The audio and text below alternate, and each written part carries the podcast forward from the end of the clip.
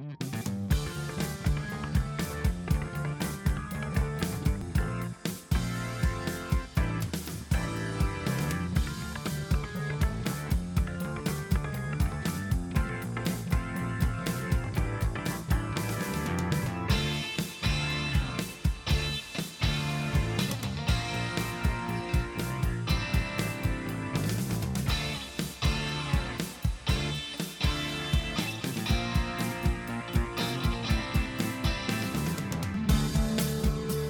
Heute im Nachtprogramm. Ein Mann von endloser Begierde zu selbstmörderischen Ritualen verleitet. Eine Frau von brennender Wollust zum Töten getrieben. Eine Tochter, die ihre Familie retten muss. Und eine geheimnisvolle Box, welche das Tor zur Hölle öffnet. Hellraiser. Moderiert von Sergei Bjakov und Martin Gleitzmann. So, Martin, bist du ein Halloween-Mensch? Aber mal so gar nicht. Wie bereitest du keine Süßigkeiten vor, die du dann den Kindern zusteckst, wenn sie äh, vor deiner Tür stehen? Nein, tatsächlich verlasse ich das Haus, um gar nicht erst in die Gefahr zu laufen, dass hier plötzlich Kinder vor der Tür stehen. In, in die Verlegenheit zu kommen, keine Süßigkeiten parat zu haben. Ja, ich habe halt keinerlei Bezug zu diesen Kindern hier aus dem Viertel. Deswegen bin ich da jetzt auch nicht so scharf drauf, in Kontakt mit denen zu treten ich bin jetzt seit ein paar Jahren, äh, flüchte ich mich immer zu einer Freundin und bei der schauen wir uns dann drei, vier Horrorfilme an und essen Pizza. Ah, schön. Ja, bei mir ist es äh, gar nicht so. äh, was die Süßigkeiten angeht, da, da hatten wir in der Vergangenheit damals äh, auch immer wieder hohen Besuch bekommen von den von der infantilen Nachbarschaft. Mhm. Und tatsächlich war ich damals nicht so sehr auf Halloween vorbereitet und ich, ich habe es mir, mir tatsächlich, so arschig es klingen mag, einen Spaß daraus gemacht, den Kindern andere Dinge anzubieten, die, auf die sie jetzt vielleicht nicht so Bock hatten. Ich hatte halt eingelegte Pilze, eingelegte Tomaten und sowas. Das wurde halt alles nicht sehr äh, dankend angenommen. Später habe ich tatsächlich, glaube ich, irgendwann mal äh, angefangen, Süßigkeiten vorzubereiten. Ähm, zumindest Rosinen könntest du da vergeben. Die werden von Kindern auch nicht gemocht, aber man könnte es zumindest noch mit ein bisschen guten Willen als Süßigkeit interpretieren. Ja. Studentenfutter, so. Das ist für später mal, für wenn ihr aufs College kommt. Natürlich uneingepacktes Studentenfutter, was du so aus der Tasche, aus der Jackentasche rauskramst. Ja, Hier genau. macht mal die Hände auf, jeder kriegt eine Portion Studentenfutter drin. Und noch eine Portion Sahne aus der rechten Hosentasche noch dazu. Sahne. So, ja. Nee, aber was Halloween angeht, äh, da habe ich jetzt lange Zeit keinen Bezug zu gehabt, bis ich irgendwann zumindest auf den Geschmack gekommen bin, Halloween tatsächlich als, als äh, diese Zeit zu nehmen, die sich anbietet, um bestimmte Filme einer bestimmten Art zu sehen. Also sprich Horrorfilme, wobei ich es mich nie damit identifizieren konnte, dass zu Halloween, also dass ich dann immer einfach nur irgendwelche Horrorfilme gucke, weil ich dann doch über die Jahre ein sehr, sehr spezielles Fable, ein sehr spezielles Interesse an bestimmten Horrorfilmen da entwickelt habe, gerade zu dieser Zeit. Also Horrorfilme allgemein, sei es ein Braindead, sei es aber auch, äh, keine Ahnung, ein Halloween. Das kann, kann ich jederzeit gucken, da brauche ich kein Halloween. Und äh, John Carpenters Halloween äh, wird dann aber tatsächlich gar nicht meinen Ansprüchen gerecht, was ich konkret an Halloween sehen möchte. Denn was ich konkret an Halloween sehen möchte, ist wirklich so ganz alter klassischer Kram, sei es irgendwas von um Dracula, um Frankenstein drum, aber auch gern die Hammer-Filme oder auch Lieblingsding von mir, äh, die Edgar Allan Poe-Verfilmungen von Roger Corman und mit Vincent Price in der Hauptrolle. Das sind so Dinge, die zwar jetzt nicht wirklich sehr äh, erschreckend sind, also die sind eigentlich, man könnte sie vielleicht sogar gerne mal aus heutiger Sicht als langweilig bezeichnen, aber es ist für mich diese, diese charmante Naivität, diese Filme mit ihrer versuchten Gruftigkeit auszustrahlen. Das heißt, du möchtest zu Halloween gefälligst keinen Horror schauen. Du möchtest dich nicht gruseln. Ich möchte so eine charmante Gruftigkeit haben und diese Filme strahlen für mich das aus. Also, was ich zu Halloween möchte, sind einfach äh, Friedhof, Fledermäuse, bisschen Gemäuer, bisschen Nebel, äh, Kreuze, so ein, so ein Kram. Also das, was mal als Klischee. Geisterbahnhorror. Ge Geisterbahnhorror, ja genau, das trifft es ganz gut. Oder so. Geisterhausgeschichten, die mag ich sehr gerne. Und dann eben diese Filme, die ich genannt habe, kommen dem sehr nahe, auch wenn sie nicht wirklich das sind, wo ich sage, ey, also wenn du Exorzist magst und Freddy Krüger und The Shining, dann solltest du aber verdammt nochmal auch hier, keine Ahnung, The House of Usher sehen mit Vincent Price. Das ist natürlich nicht, nicht mal annähernd äh, so gruselig, aber es, es hat so eine, wenn man sich darauf einlässt, so eine, so eine Stimmung, eine Schaurigkeit, die ich durchaus zu schätzen weiß. Ich, ich, ich suhle mich da so in einer wohligen Aura, in so einer Bequemlichkeit, die zu dieser herbstlichen Stimmung sehr gut passt. Und dann müsste halt eigentlich Poltergeist ganz gut in dein Schema passen. Ich habe den letzten wieder geschaut und habe festgestellt, mein Gott, der Film ist ja echt alles, aber nicht gruselig. Ja, aber den finde ich einfach nur kacke langweilig. aber okay. um, um, all das soll es heute nicht gehen, äh, denn ich habe natürlich versucht, den, den lieben Martin mal in diese Richtung zu bewegen, doch er stand steinhart wie eine starke deutsche Eiche in einem Sturmwind, der hat sich dafür nicht sonderlich interessiert gezeigt. Fest wie der, Fels in der Brandung gegen diesen, gegen diesen alten Pseudo-Gruselkäse. Nein, da habe ich ja durchaus auch eine gewisse Sympathie für, allerdings tatsächlich eher für den noch klassischeren Stoff, sprich Universal Horror. Den habe ich auch gerade genannt insbesondere jetzt so die Bride of, Frank, of Franken, Frankenstein, sagen wir mal Frankenstein und nicht Frankenstein, das klingt immer so albern. Den, den habe ich auch äh, geguckt jetzt zu diesen aktuellen, zu diesen Halloween. Äh, gruselig sind die natürlich auch nicht, ähm, aber das sind tatsächlich ja auch filmhistorisch recht relevante Sachen, die auch äh, ästhetisch viel vorangebracht haben, was man jetzt, sagen wir mal, über die, Flie äh, die, die Hammer-Fließband-Manufaktur nicht immer sagen kann. Nicht immer, aber auch. Gelegentlich. Aber ich glaube tatsächlich, so ihre bekannte oder ihre besten oder bewegendsten sind gar nicht mal diese Horror-Dinger, sondern eher sowas wie Quartermass zum Beispiel. Was ich früher mit Quartermain verwechselt habe, aber was nichts dazu hat damit. Gut, aber ich würde mal sagen, das alles, vielleicht schaffen wir es mal, ein andermal drüber zu quatschen. Zumindest mir wäre es ein äh, Herzensanliegen. Heute nicht. Heute habe ich mich dann doch dem gebeugt, was wir beide irgendwie als einigermaßen äh, für besprechenswert erachtet haben. Und zwar nach etlichen tausenden Themen äh, habe ich dir quasi einen Vorschlag gemacht, von dem du, wie du selbst geschrieben hast, viel gehalten hast. Und äh, damit würde ich gleich mal einsteigen lieber Martin, du sagst ja von dir selbst aus, dass du nicht der größte Horrorfan bist. Du bist mal in Herzen einfach ein, ein Action- und Haut drauf und explodierender Helikopter-Fan. Gerade letzteres, ja. Gerade letzteres. Und, und trotzdem, als ich dir Hellraiser äh, vorgeschlagen habe, was hältst du von Hellraiser, war deine Antwort, davon halte ich viel. Und dann jetzt meine Frage, also die klassische Frage, die ich sonst mal stelle, welche bewegende Geschichte hast du damit? Die formuliere ich so um Frage, wie kommt es, dass so ein Horror-Nicht-Fan wie du dann gerade von einem Film wie Hellraiser besonders viel hält oder glaubte, viel gehalten zu haben? Hm, das liegt vor allem an den anderen Alternativen, die du mir vorgeschlagen hast, die furchtbar waren. Im Vergleich damit ist dann eben auch der Einäugige schon König. Und da ist hier halt Hellraiser der Einäugige. Nein, tatsächlich habe ich zumindest einen gewissen Bezug. Äh, tatsächlich allerdings mit einem Teil, den wir heute nicht besprechen, nämlich dem dritten. Unsere Bibliothek hatte tatsächlich so eine Ecke, wo so ab Mitte der 90er Jahre hm, haben die selber Tapes zusammengeschnitten gehabt. Und die hatten sich also britische Uncut äh, Versionen genommen und hatten die dann halt mit der deutschen Synchron, äh, mit der deutschen Synchronisation nachversehen, wie, also irgendwie kopiert aus diesen zwei mhm. Quellen das Ganze.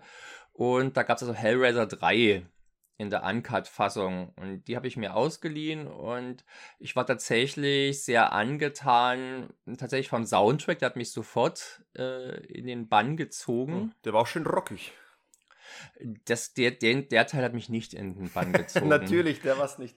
Die Scheißmusik. Der Teil, der auch jetzt bei den ersten beiden Teilen nicht wiederkehrt, sondern dort quasi zuerst sich manifestierte und dann für Teil 3 auch wiederholt wurde. Ähm, ja, und dann ist natürlich der dritte Teil ein rechtschaffen, spaßig bis fetziges Blätterbrett mit, gewisse, mit auch einer gewissen Action-Komponente. Es gibt ein paar recht große Explosionen. Es war so ein großer Spaß und ich mochte aber auch den Look, den jetzt gerade natürlich die unglücklicherweise zur Ikone des Franchise äh, herauskristallisierte Figur des Pinhead mit sich brachte. Ja, was Und Silent Hills Pyramid Head ist, ist Hellraisers Pinhead. Das kann ich dir nicht sagen. Ich habe bloß den ersten Silent Hill Teil gespielt Ei. und nicht so weit, bis es bis der vielleicht kommen könnte. Er kommt in Teil 1 nicht. Ach so, ja. ich, fand die, ich fand den ersten Teil schon leider ziemlich langweilig und habe die Rätsel nicht lösen können. Vielleicht liegt es daran. Ja, aber tatsächlich, und äh, Pinhead kommt immerhin schon zum ersten Teil und ist halt im Prinzip das Gesicht der Marke, könnte man sagen, oder? Ja, ja, das ist ja das Erste, was dir quasi entgegenschlägt. Hoffentlich nicht zu nah, sonst wirst du selbst davon gepiekst wenn man bedenkt, dass es ja eigentlich nur eine Nebenfigur war, auch jetzt beim frisch erschienenen äh, Hellraiser Remake ist also auch Pinhead wieder dabei. Hast du das schon gesehen, das Remake? Ja, ja. Da kann man drauf eingehen, wenn wir über den ersten Teil sprechen. Und äh, ja, also somit hat er das Ding erstmal ein bisschen in Stein bei mir im Brett. Aber es war jetzt nichts, wie gesagt, ich bin nicht der große Horrorfan. Früher hat mich da tatsächlich vor allem der Splatter-Aspekt äh, fasziniert. Und ähm, dass man sich da auch gruseln könnte, kam dann später erst dabei. Ich habe mich einfach früher vielleicht zu sehr bei anderen Filmen schon gegruselt, als dass es jetzt speziell Horror sein musste. Und äh, deswegen habe ich das dort vielleicht nie gesucht. Äh, ja, auf alle Fälle hat aber Hellraiser eine, einen Sympathiebonus bei mir, den andere Horror-Franchises der 80er, sagen wir mal die äh, Freitag der 13. Reihe oder die Freddy-Reihe nicht haben. Und ich kann es nicht mal genau, doch ich kann es nachher auch ein bisschen ausführen, woran das liegt. Mhm. Aber, oder da wir immer in die Gefahr laufen, dass wir Sachen ankündigen, die dann, die man dann später vergessen, darauf zu kommen, kann ich ja zumindest mal ein Stichwort schon bringen. Ähm, halt erwachsene Horror und die Ästhetik. Ja, das sind so die zwei Punkte und der Soundtrack. Das sind, glaube ich, so die drei Punkte, die mich an der, an der Reihe faszinieren. Bei mir war es so, ich hatte zu der Reihe lange Zeit kein äh, großen Bezug. Ich, ich kannte es halt vom Namen her und wusste, dass es so eines der Dinge, die man offenbar gesehen haben muss. Und irgendwann habe ich das eben auch, äh, wollte ich dem Folge leisten und habe irgendwann, keine Ahnung, in den frühen 20ern habe ich mir mal die ersten beiden Hellraiser-Filme besorgt und sie angesehen. Die frühen 20 sind wir nicht noch in den frühen 20ern? Ich meine, wir ich, haben 20, 22. Ich, ich meine jetzt mein Alter, mein persönliches. Also so, sprich vor okay. über 10, 12 Jahren. Ach so habe ich die dann mir das erste Mal angesehen und war so äh, semi begeistert. Also ich fand es irgendwie okay, aber ich weiß noch, dass ich nicht so Riesenfan war. Dennoch sind natürlich Bilder und Motive und sogar Textzeilen im Kopf geblieben. Du, du könntest uns ja vielleicht mal verraten, um das kontextuell einordnen zu können, was sind denn so die Horror-Franchise oder gibt es denn Horror-Franchise der 80er, die Spuren, also die positive Spuren wohlgemerkt bei dir hinterlassen haben. Bei mir hinterlassen, also falls ich nicht schon mal ein, das ein oder andere Mal erwähnt habe, aber ich bin ja großer Fan und Liebhaber und DNA-innehabender äh, Evil Dead-Fan. Äh, also, ja, zwei ab, Filme, ja, drei Filme, drei eine Filme. Serie, die du gar nicht gesehen hast. Wie großer Fan kannst du schon sein? Ey, ich habe die ersten vier Folgen gesehen. Ich, ich okay. habe sogar, im Gegensatz zu dir, habe ich sogar das Musical gesehen von Evil Dead. Was hältst du denn von Chucky? Chucky halt, äh, finde ich okay. Ist ja sogar von Regisseur meines anderen Lieblingshorrorfilmes der 80er und überhaupt, Fright Night, Tom Holland. Chucky, ja, äh, hat, hat, hat seine Bilder, aber ist für mich nicht ganz so die Wirkung. Aber ich höre dich immer, und jetzt kommt ein Reiser, ich höre dich immer so viel von Chucky Chan sprechen. Oh Mann, den, den habe ich tatsächlich. Den höre ich. Okay. Der ist so famos. Den, den habe ich jetzt nicht äh, kommen sehen. Dabei ein Kumpel von mir spricht ständig von Chucky Chan. Aber, aber unfreiwillig, vermute ich mal. Also das, das soll keine Anspielung auf Chucky sein, sondern es ist bloß einfach schlechte englische Aussprache. Damit hätten wir jetzt die Jackie Chan-Referenz äh, hier schon mal abgehakt. Das ist doch schon mal gut. Äh, ansonsten Fehlt eigentlich ja, nur noch eine zu City Hunter da, das kommt irgendwann einmal, aber mal schauen, ob wir noch den Bogen schlagen können. Es gibt auch die Freddy-Reihe, die ich ja auch auch sogar auch als Kind wahrgenommen habe, mitbekommen habe, für mich jetzt auch nicht den großen Stellenwert hat, obwohl der erste Teil schon ziemlich gut ist und ich glaube, der vierte Teil sogar einer ist, wo auch die Action-Fans äh, gerne aufhorchen. Ist das der von Rennie Harlan? Genau. Achso. Mit Martial Arts Einlagen. Wirklich?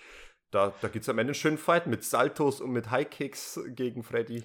Ist das so ein Vergleich, ist das vergleichbar mit dem äh, Kung Fu Pfaffen aus Braindead? Nicht ganz so comic-esque, aber Freunde des Martial Arts Kinos kommen bei Freddy Krüger 4 auf ihre Kosten. Das ist doch schön. Wenn es jetzt noch einen explodierenden Hubschrauber gäbe, dann wäre ich voll dabei. Aber ich wollte die Reihe sowieso auch mal nachholen. Ich habe tatsächlich auch bloß den ersten Teil gesehen. Der hat mich jetzt, und auch glaube ich erst im letzten Jahr, hat mich jetzt nicht so völlig vom Hocker gehauen. Das, ich glaube, das sind schon Filme, die brauchen die Nostalgie, den Nostalgiefaktor. Und äh, es gibt ja zum Beispiel von den Machern dieser, äh, dieser Doku-Reihe In Search of the Last Action Heroes, die hatten wir, glaube ich, beide gesehen, oder? Ja, oder of the Last of, Action Hero. In Search of Darkness heißt das, was du meinst. Genau, In Search of Darkness. Und da hatte ich mal angefangen damit zu gucken und ja, die sprechen da alles derart begeistert von diesen Filmen, wo ich halt, auf mich überträgt sich diese Begeisterung nicht. Ja, und ich war allerdings noch nicht bei Hellraiser angelangt. Insofern, so. vielleicht kommt es ja noch. Also in der Reihe, äh, in, die, in dieser vier, vierstündigen Doku, glaube ich, von der es trotzdem noch einen zweiten Teil gibt, weil das offenbar nicht erschöpfend behandelt es werden konnte, gibt, das Thema. Es gibt da noch viel zu erzählen. Ne? Genau. Ich halte so. nach wie vor sehr viel noch von, von Der Exorzist, dem Originalen. Auch noch eine Bildungslücke will ich auch noch schließen. Ach, Vielleicht jetzt in der Woche bis Halloween. Ja. Wobei Exorzist für, für mich ein guter Anlaufpunkt war, sich generell mit dem Regisseur, mit ähm, William Friedkin, Friedkin, zu beschäftigen, der generell ein sehr, verdammt geiler Filmemacher ist. Also auch andere Filme von ihm wie Sorcerer, äh, verdammt starkes Werk. Oder auch äh, French Connection Fand ich ziemlich geil. Und auch natürlich Leben sterben lassen L.A. Also Nichts geht über die Insel des Dr. Moreau. okay. Bildungslücke bei mir. Okay, gut, aber jetzt wollen wir mal zum Thema kommen, das wir leicht angerissen haben, uns wieder verfranst haben, jetzt wieder zurück zu Hellraiser. Also wie gesagt, ich habe damals vor über 10, 12, 15 Jahren gesehen, oder beide, die ersten beiden Filme, über die es auch heute gehen soll. Ich war nur so ein bisschen semi-begeistert, aber wie gesagt, es, ist, es sind Dinge haften geblieben und ich habe mir einfach mal gedacht und gehofft, dass ein, ein Rewatch ein äh, paar Jahre später das Ganze vielleicht nochmal äh, eine neue Wertschätzung von mir erhält.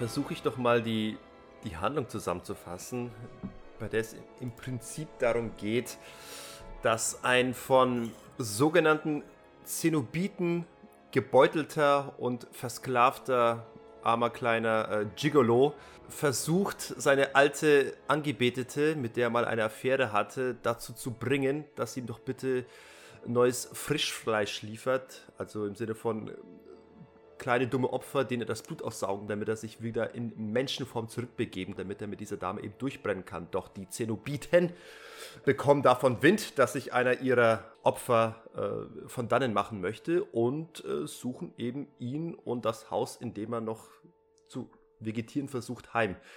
Was auch dem eigentlichen Besitzer des Hauses und der Tochter ähm, zu einer Gefahr wird die Tochter nicht von diesem Opfer, sondern eher seine Nichte, denn der Hausbesitzer ist jetzt, der jetzige Hausbesitzer zumindest ist der Bruder des Opfers. Frank Cotton, das Opfer, und Larry, glaube ich, ist der Puppy. genau, das war jetzt mein Versuch, das mal schnell zu improvisieren. Wir haben es jetzt nicht vorbereitet, aber ich denke mal, die Essenz ist äh, rübergekommen. Ich würde sagen, es ist durchaus strittig, was die Essenz ist bei dieser Geschichte. Denn wenn man so den gemeinen oder wenn man den allgemeinen Vorstellungen über diesen Film glauben mag, dann geht es vor allem also um die Zenobiten, Pinhead allen voran und ihr Höllenreich wo es doch eigentlich eher ein Familiendrama mit Thriller-Komponente ist. Genau, genau, genau. Also ich habe den Film auch in erster Linie eine so eine Art äh, Sex and Crime Thriller gesehen, der jetzt eben noch umwoben wird um diese Lore, um die Zenobiten, die dem Ganzen nochmal einen morbiden Charakter ein, und einen Hauch von Fantasy verleihen. Ähm, aber im, im Prinzip ist das Ganze eigentlich ein, ja, so ein, ein, ein Sex-Gewalt-Thriller. Ja. Ne? Also ich denke mal, Sex ist das Sex, Begierde sind die großen Themen dieses, dieser vielleicht nicht der Reihe, weil später entfernt man sich dann, glaube ich, schon ganz schön davon. Wir können ja vielleicht mal verraten, dass es also nicht nur diese zwei Teile, um die es heute gehen soll, gibt, sondern das Ganze zu einem inzwischen elfteiligen Filmuniversum angeschwollen ist. Inklusive dem aktuellen Remake? Ja, ja, das ist der elfte. Das ist dann der elfte. Okay. Genau. Und äh, das Ganze kommt also aus der Fantasie von Clive Barker, der hier sowohl die zugrunde liegende Kurzgeschichte geschrieben hat, Hellbound Heart heißt die, wenn ich mich nicht, mhm. wenn ich mhm. mich recht entsinne, der auch hier das Drehbuch geschrieben hat und Regie geführt hat beim ersten Teil. Ja, Clive Barker, mhm. kennst du den? Sagt dir da was? Ja, ne, den kenne ich Abseits eben von Hellraiser. Von Hellraiser eben, aber der ist mir nie groß als Autor begegnet. Ich bin ja nie eine, ein Mensch gewesen, der sehr viel gelesen hat. Im Besonderen habe ich so, auch, mich auch okay. nie um Horrorromane gestört. Deswegen ist wirklich, kenne ich das wirklich nur über die Filmlandschaft, ist mir der Name ein Begriff. Der ist tatsächlich ja auch filmisch aktiv. Äh, Hellraiser ist die erste auch wieder, wenn ich mich recht entsinne, von drei Regiearbeiten, die er geführt hat. Das ist dann noch ähm, Nightbreed, alias Kabal, die Brut der Nacht und Lord of Illusion ist der dritte Film.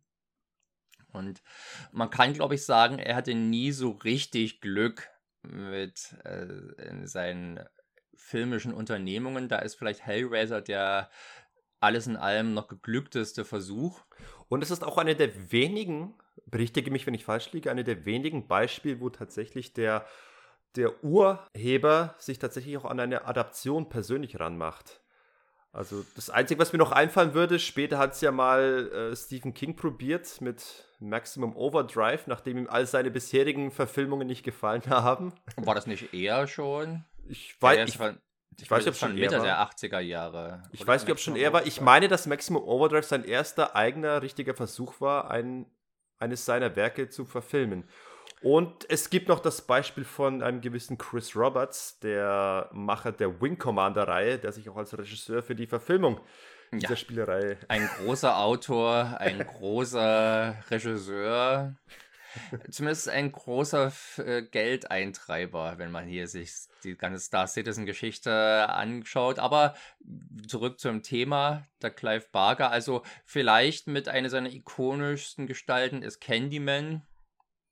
Ah. Und äh, ist ja auch inzwischen ein deutlich kleinerer, aber immerhin ein filmischer Kosmos mit vier Filmen und äh, ja, Hellraiser ist da halt schon das, was äh, wo es die meisten Filme gibt. Allerdings glaube ich, wenn man das wenn, wenn man das Gesamtbudget, zumindest der ersten zehn Halloween-Teile hm, betrachtet, die preiswert begannen, die ganze Reihe. Hellraiser-Teile, nicht Halloween. Ja, Entschuldigung, Hellraiser-Teiler. Die, die preiswert begannen, unwesentlich teurer wurden und dann noch billiger als zu Beginn. Also sprich, vermutlich haben alle zehn Teile weniger gekostet als das Remake dann, als der elfte Teil. Von dem durchaus auch, der könnte durchaus übrigens auch eine Fortsetzung sein im gleichen Universum spielen. Also insofern ist das halt gleichzeitig Fortsetzung wie Reboot oder so. Hat erzählt einfach eine ganz andere Geschichte mit halt nur den bekannten Elementen. Und diese bekannten Elemente sind aber was, was dann in den Filmen schon ab Teil 6 oder 7, da gibt es dann also so Sachen, die sich um Cyberpunk-artige Themen drehen und sowas, immer weiter vernachlässigt, immer stärker vernachlässigt wurden, wo also Drehbücher für andere Horror-Thriller einfach umgeschrieben wurden zu Hellraiser-Sachen mit Minimalaufwand und Darf ich kurz zwischenfragen? Hast du die, die Vorlagen gelesen? Nein. Tatsächlich, aber einer meiner besten Freunde ist ganz, ganz großer äh, Clive Barker-Fan. Und äh, weil ihn eben auch die Themen, die Clive Barker wichtig waren, so interessieren. Bei mir ist es tatsächlich, mich interessieren die nicht nur nicht sonderlich, sondern sie stoßen mich sogar irgendwie ab. Ja, das ist also dieses, also nicht, dass mir jetzt Lust und Sex und Begierde per se abstürzen würden, aber die Thematisierung hier und ich, äh, das, das, das ist auf alle Fälle etwas, wo ich äh, Distanz verspüre und ich glaube, das ist zum Teil durchaus auch intendiert. Äh, wenn wir dann über die Bewertung des Filmes sprechen, denke ich mal, werde ich dann nochmal auf die ambivalente Aussage des Filmes oder die ambivalenten Aussagen des Filmes, die sich durchaus so widersprechen, eingehen. Gerne. Ähm, aber wir können ja erstmal vielleicht einsteigen oder weitermachen mit der Frage, du hast ihn jetzt also vor, weiß ich nicht, 15 Jahren oder sowas gesehen, jetzt wieder, hat sich denn dein Urteil oder dein Eindruck gewandelt? Ich gebe tatsächlich zu, mir hat jetzt äh, Hellraiser beim zweiten Mal sehen deutlich besser gefallen als beim ersten Mal oder ein bisschen besser. Ich, ich glaube, beim ersten Mal habe, habe ich das Problem gehabt, dass ich die Handlung irgendwie nicht so ganz erreichen konnte, dass ich und dass ich damals auch irgendwie etwas ganz anderes erwartet habe. Vielleicht eben, weil ich wahrscheinlich davon ausging, dass es irgendwie ein großes äh, Splatterfest mit den Zenobiten sein wird und sie dann doch eine untergeordnete Rolle hatten. Also ich glaube, da war es vor allem die Erwartungshaltung, dass ich so ein bisschen irritiert war von dem Film. Jetzt wusste ich, worauf ich mich einlasse und konnte dann wirklich den, die Handlung, die erzählt werden sollte, eher als das akzeptieren, was eben sein sollte, nämlich in erster Linie eine, ein, ein, ein Krimi sozusagen, ein Beziehungsthriller, wenn du so möchtest, auch, der eben umgarnt wird mit Horrorelementen. Und ja. äh, und insofern war die Handlung eigentlich straff erzählt und durchaus auch spannend, sodass ich den, ganzen folgen konnte und auch wollte. Und zusätzlich konnte ich der, auch gerade weil ich das Ganze jetzt mal auf, auf HD gesehen habe, auf einer schönen Blu-ray-Box, äh, die Special Effects nochmal würdigen. Gerade jetzt im Jahre 2022, wo ja vieles, was aus den 80ern kommt, gerade visuell und tricktechnisch belächelt wird, muss ich sagen. Hellraiser ist in der Hinsicht äh, visuell immer noch über jeden Zweifel erhaben. Also eines der Paradebeispiele für einen gut gealterten, visuell gut gealterten Horrorfilm. Ich spreche da ganz besonders von dieser ersten Auferstehungsszene von Frank, der sich, wo quasi das, das bisschen Geglibber aus dem Boden sich als, als neues Gerippe so emporhebt und das finde ich tricktechnisch so geil und das ist auch so ein Moment, wo du weißt, das wäre jetzt im Jahre 2022 und ich weiß nicht, ob es eine entsprechende Szene jetzt im Remake gab. Ich gehe davon aus, irgendwie schon, aber lass Nein. mich raten. Okay, aber wenn, würde ich ist es natürlich davon auszugehen, dass dies zu 100% mit Computereffekten gestaltet Nein, wird. auch das nicht. Tatsächlich, gerade im Horrorbereich, äh, da ja die Horrorfans generell sehr konservativ zu sein scheinen, und dort natürlich auch am leichtesten zu bewerkstelligen ist, hat man also doch, denke ich mal, eine ziemliche Rückbesinnung auf klassische Make-up-Effekte, auch bei modernen, äh, splatterlastigen Horrorfilmen. Okay. okay, aber es ändert ja nichts daran, dass es trotzdem viele äh, Horrorfilme gibt, die trotz dessen auf, auf CGI setzen. Und hier einfach nur das Beispiel, man nimmt CGI, weil es leichter ist, aber es nimmt auch tatsächlich etwas vom Effekt weg, weil für mich passt es gerade, dass du so ein ungelenk wirkendes Gerippe hast, das so ein bisschen unbeholfen äh, sich bewegt und noch ein bisschen zappelt. Das wirkt äh, für, für den einen oder anderen mag es vielleicht unfreiwillig billig wirken, aber für, ich denke, wie soll es denn wirken, bitteschön, dass du hast doch keine äh, Entsprechung, keinen Vergleich zu, ne, zu einem real existierenden Beispiel. Für mich macht es nur Sinn, dass das Ding ein bisschen rumzappelt und so schön schleimig ist. Äh, beim bei einem Computereffekt würde das Ganze zu klinisch rein und zu sauber wirken, sodass ich das Ganze einfach deutlich weniger abkaufe. Also insofern, äh, wie gesagt, einer der Effekte in diesem Film, die absolut zeitlos sind und wo man äh, Hellraiser zu Recht so den Stempel eines Klassikers aufdrücken kann. Naja, ähm, prinzipiell ja. Allerdings sehe ich jetzt auch da kein, also es, es ist halt ein Horrorfilm. Und das ist, da hat man sich damals jetzt auch selten groß verhoben in den 80er Jahren. Ähm, das ist halt sehr ordentliche Effektkunst. Ist jetzt aber auch nichts unbedingt für die Ewigkeit. Also da ist jetzt ein Braindead äh, natürlich schon spektakulärer und auch einfallsreicher vielleicht. Und ja, darum geht's, das ist für mich kein Vergleich. Also das, die haben komplett unterschiedliche Ausrichtungen und Braindead hat, ist nur kreativer, aber. Aber dann nicht beim Gesplatter. Ja, eben, aber in Hellraiser geht, versucht gar nicht erst äh, dahin zu gehen und ich kein Film vorher versucht, das zu machen, was Brady versucht hat. Also den Vergleich, den finde ich jetzt unangepasst, weil Hellraiser be beschränkt sich auf, auf ein paar punktuelle Szenen, die dann auch gut gelungen sind.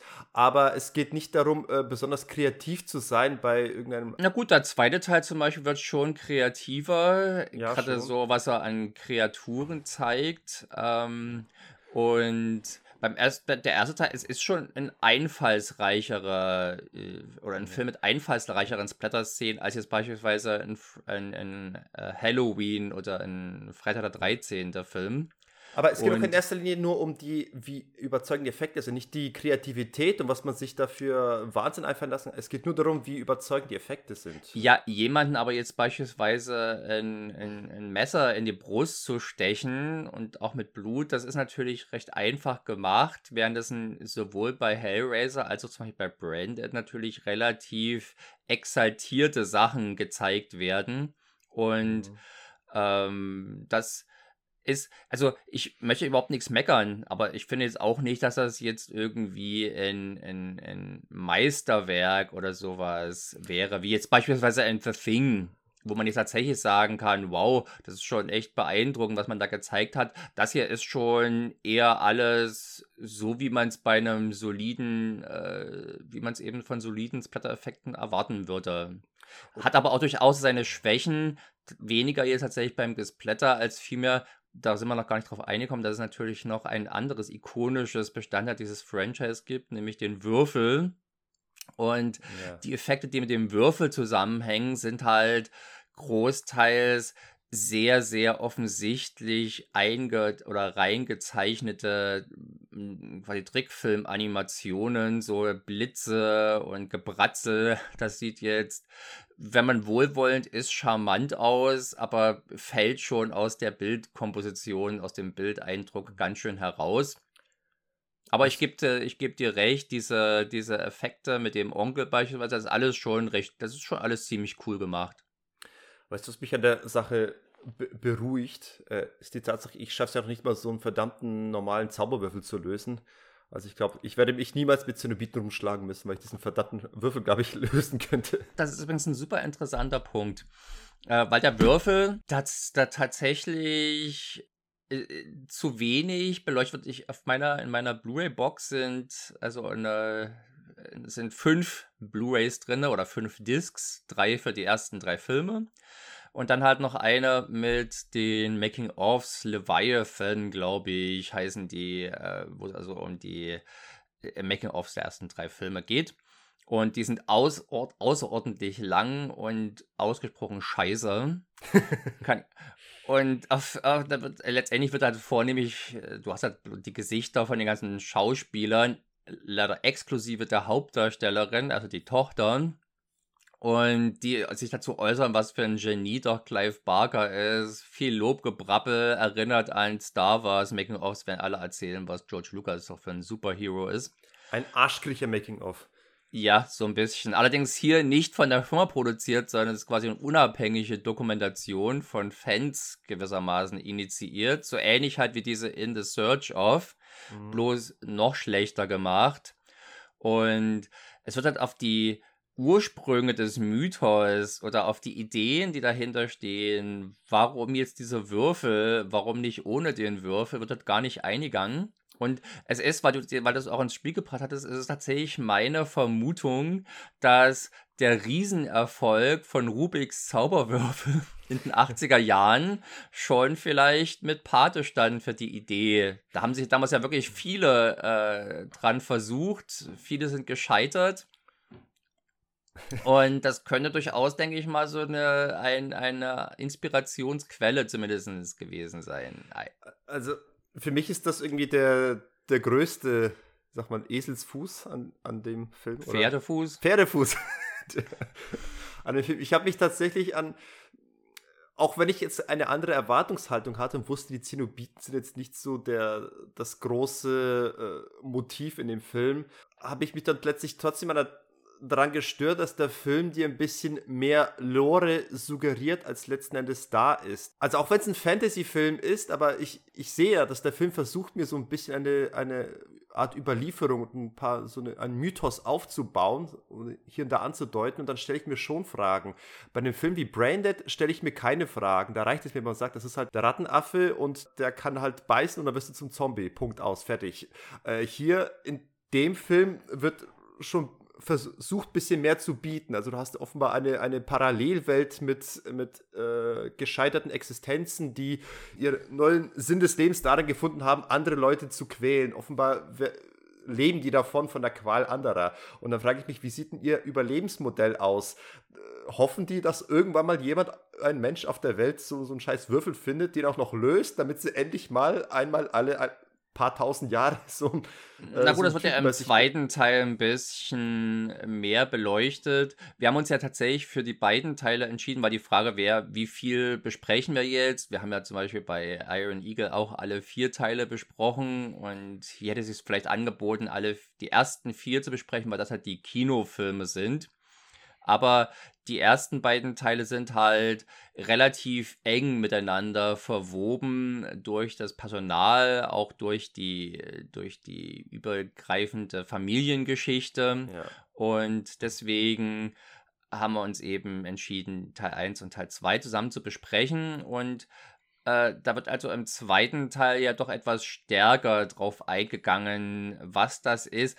Natürlich ist das im Prinzip keine konkrete, fein ausgearbeitete Fantasy-Welt, wie man sich jetzt von einem Herr der Ringe oder einem Game of Thrones erwartet. Es ist schon eher eine rauschartige Vision. Zumindest können wir so annehmen, dass das so gemeint ist. Die Budgetgrenzen lassen es vielleicht etwas weniger rauschartig, etwas weniger surreal erscheinen und etwas platter als gedacht. Und ähm, aber dass also im Prinzip diese, also ich würde sagen, diese Welt, aus der die Xenobiten, die Zenobiten kommen, ist für mich sowas wie eine hedonistische Dystopie. Ja. Was halt dem Film auch einen etwas seltsamen äh, Charakter verleiht, weil auf der einen Seite gibt er sich relativ progressiv, weil zum Beispiel ähm, Ganz kurz noch zur, zur, Konstellation, weil du da bei deiner Inhaltsbeschreibung äh, nur wenig drauf eingegangen bist. Also primär dreht sich hier also um eine Familie, die halt, äh, die Familie Cotton nämlich, die in das Haus des offenbar kürzlich verschiedenen Onkels Frank einzieht. Wie wir ja im Intro kennen, äh, festgestellt haben, ist der aus, ist der eben zerfetzt worden. Und äh, der, der Papi, Larry, ist halt jetzt mit einer neuen Frau verheiratet, die gleichzeitig also die Stiefmutter der Tochter ist, Kirsty. Und äh, wenn wir kurz auf unsere letzte Folge eingehen können, du meintest ja die, die böse Mutter, du siehst sie oder traust du nicht über den Weg.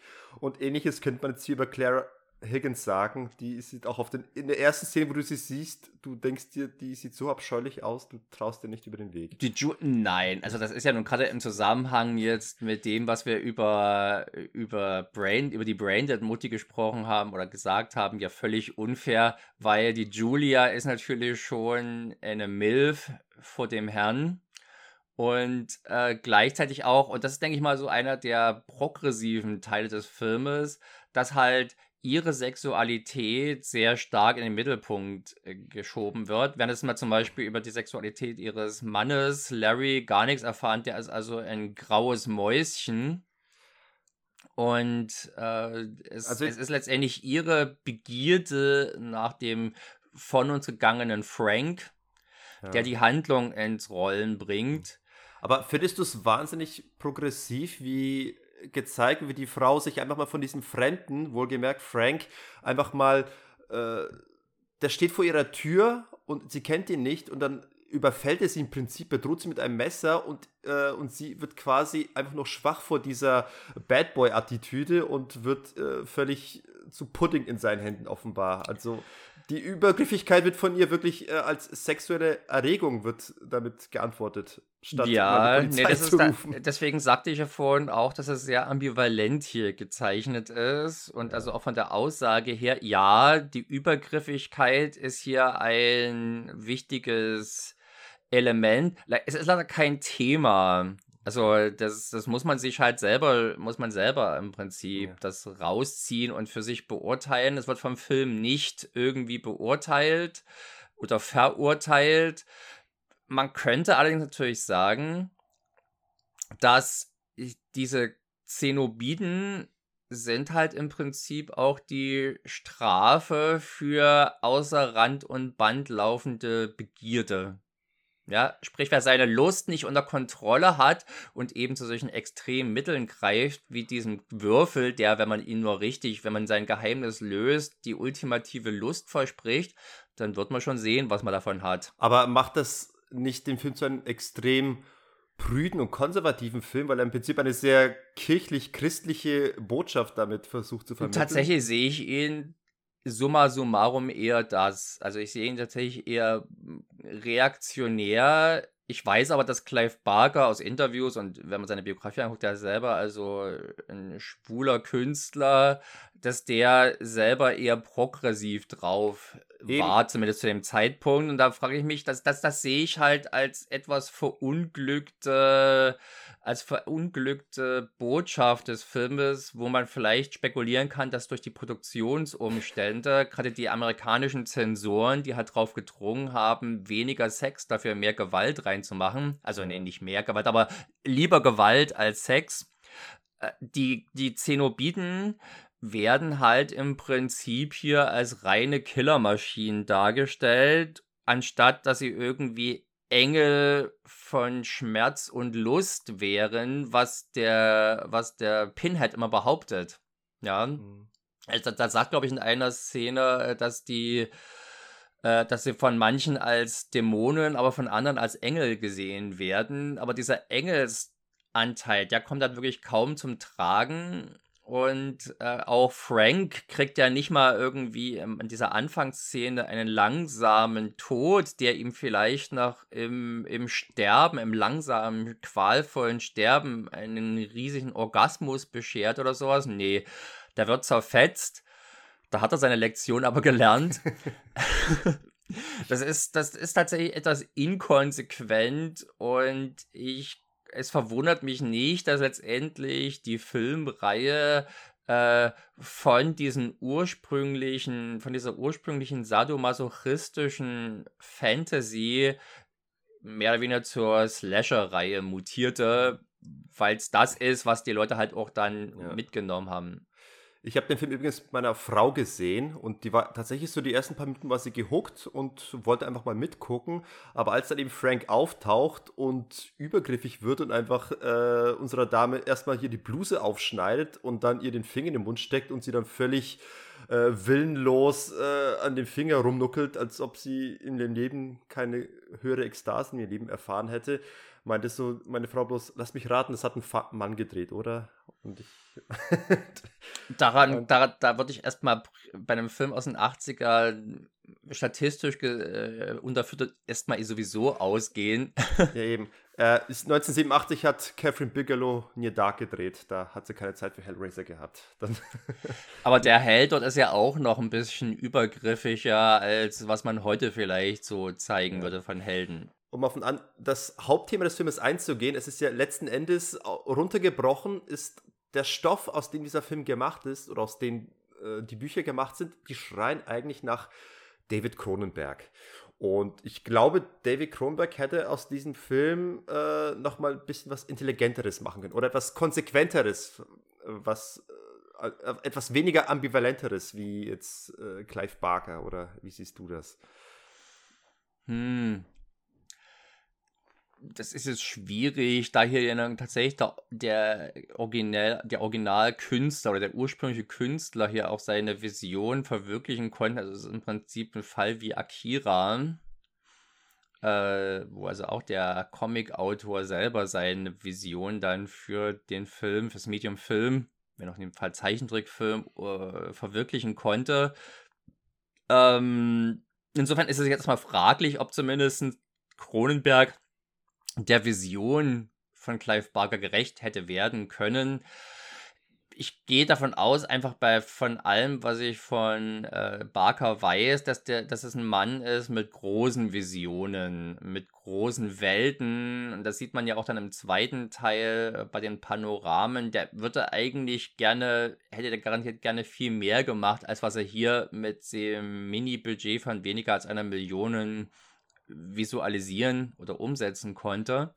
Und es ist halt dadurch in allen Ecken und Enden ein wenig inkonsequent, ja, und das und tatsächlich auch die Filmsprache, er ist halt kein erfahrener Regisseur, das wäre, da hätte Kronenberg natürlich vielleicht mehr mitbringen können, quasi auch die Schwächen äh, zu kaschieren ja, also wenn zum Beispiel hier im ersten Teil, wenn die halt dann äh, gewissermaßen das Loch in der Wand oder der Spalt in der Wand sich öffnet, der gleichzeitig halt auch der Übergang zu dieser, äh, dieser Höllendimension der Zenobiten ist, dann sieht das halt alles sehr, sehr und das meine ich auf eine schlechte Art und Weise sehr fassbar aus. Es ist halt wirklich bloß ein Riss in der Pappmaché-Wand und es hat nie diese übernatürliche, diese übersinnliche Qualität, die man vielleicht oder die surreale Qualität, die man hier erwarten könnte und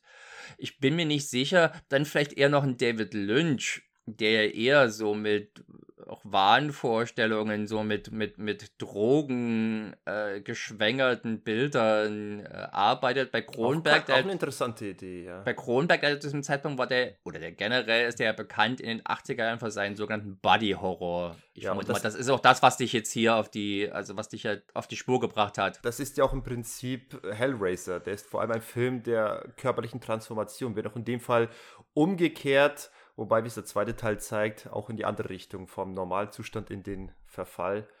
Mhm. Ähm. Genau, aber es ist halt tatsächlich auch immer etwas, es, der Film entzaubert sich permanent selbst ein wenig, ja, mit, indem er einfach zu viel zeigt, wo wenig zu zeigen ist eigentlich. Diese Gänge, äh, das ist jetzt alles nicht ein großer Eye-Candy oder das sind keine erstaunlichen Bilder. Ich würde auf alle Fälle mal sagen, man hätte weniger draus machen können. Also was es Barker hier gemacht hat, aber man hätte, denke ich mal, auch mehr draus machen können. Durchaus. Wobei ich, ich an den Szenen störe ich mich weniger, zumal sie mich sogar, ich habe öfters mal an Pans Labyrinth denken müssen, falls du den mal gesehen hast. Mhm. Ja, also da, da sind tatsächlich diese. Ich, ich möchte meinen, dass äh, Guillermo del Toro sich ein bisschen an Hellraiser zurückerinnert hat, als er Pans Labyrinth gedreht hat. Speziell bei den Szenen, wo das Mädchen da in die Wand reingeht und wieder fliehen muss, um schnell wieder in ihr Zimmer zu kommen. Aber erinnere dich mal, als wir über Chinese Ghost Story gesprochen haben, wenn die dort im ersten Teil der Hölle sind, die hatten da garantiert auch sehr wenig Geld zur Verfügung.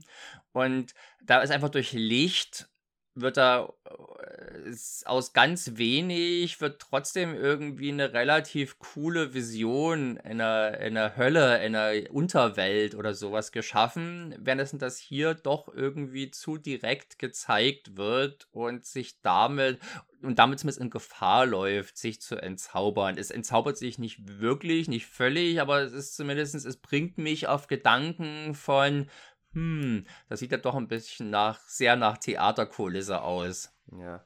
Ähm, was ich dann, was mir mehr gefehlt hat und weshalb ich den Kronberg-Vergleich gebracht habe, ist, dass Kronberg es schafft, die körperliche Transformation interessanter und emotionaler zu gestalten. Jetzt im Falle von Hellraiser ist jetzt die Transformation, also die, die rückwärts bei Frank vom äh, vom Glibbergerippe zum Menschen, die ist jetzt deutlich weniger interessant und jetzt nicht so stark Story getrieben. Da geht es ja eigentlich dann wirklich mehr um seine Komplizin, um seine heimliche Geliebte, die für ihn einfach nur das Blut heranschafft. Aber insofern ja. ist dann die Transformation von ihm wiederum recht egal und auch ähm, die, die Sexszenen, die, die sind eigentlich nur Mittel zum Zweck, die einfach nur zeigen, sie hat offenbar eine Affäre und auch da zum Beispiel bei die, die Fliege von Kronberg, da hat die Sexszene deutlich mehr Aussagekraft, weil sie darauf äh, hindeutet, dass ja dadurch möglicherweise ein, ein Kind entsteht, dass das und wo man sich Sorgen machen muss, oh, mit, wie das Kind bitte schön zur Welt kommt, weil es schon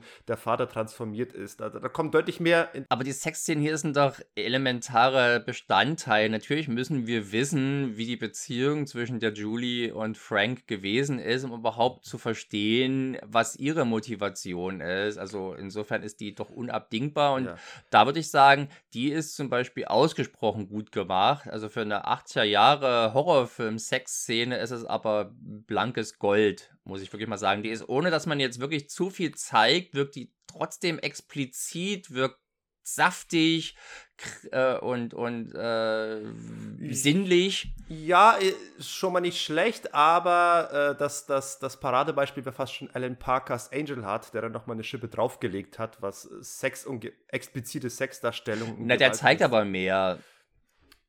Ja, eben. Wenn das von ihr man auf, auf eine Art und Weise, die nicht prüde wirkt oder sowas, wird jetzt beispielsweise, wenn, glaube ich, zum Beispiel die Brüste von Julie nie gezeigt und trotzdem hat man aber das Gefühl, man sieht alles ich, ich glaube, ich störe mich einfach an der Tatsache, A, dass ich die Beziehung nicht wirklich abkaufe, weil ich nicht sehe, warum die wirklich in den Typen verschossen ist, außer dass er einfach ein Bad Boy ist und offenbar viele Frauen auf Arschlöcher stehen. Und zum Zweiten, äh, die Milf, die du daran siehst, ich, ich finde die überhaupt nicht geil, die Claire Higgins. Ich habe ja auch nicht gesagt, dass ich sie jetzt super geil finde. Da, daran, da stört mich schon mal ihre 80er Jahre Frisur natürlich. Frisur, genau die nicht ganz so schlimm ist, als das, was Linda Hamilton bei Terminator dann trägt, nachdem sie sich schön macht. Aber es, aber es ist schon eher mal ein Upturner, aber ich gehe davon aus, das war natürlich, das sah man zu der Zeit damals anders. Und also eine wichtige Sache, die man zum Beispiel bei Angel Heart so nicht sieht, äh, er fickt sie richtig. Und man sieht halt tatsächlich die Stöße, also die Bewegungen. Und das ist etwas, wovor man sich ja sehr gerne drückt, weil da die MPAA, also die amerikanische Zensurbehörde, nenne ich es mal, auch wenn es keine Behörde ist, äh, da eben besonderes Schockpotenzial sieht, dass das Ganze obszön ist und dann also rausschneiden lassen möchte. Und da hat man hier, denke ich mal, einen sehr guten Kompromiss geschafft, äh, geschaffen. Also da auf die Szene lasse ich nichts kommen. Die ist tatsächlich auch, damit das überhaupt funktioniert, wichtig. Aber weil du meintest, dass der emotionale Aspekt der Verwandlung natürlich jetzt zum Beispiel bei der Fliege oder sowas deutlich größer war, dieser Frank ist natürlich reichlich enthumanisiert dargestellt. Er ist also im Prinzip wirklich rein auf seine Rolle als Fickmaschine isoliert. Ja, und sämtliche andere, wir lernen nie einen anderen Aspekt kennen.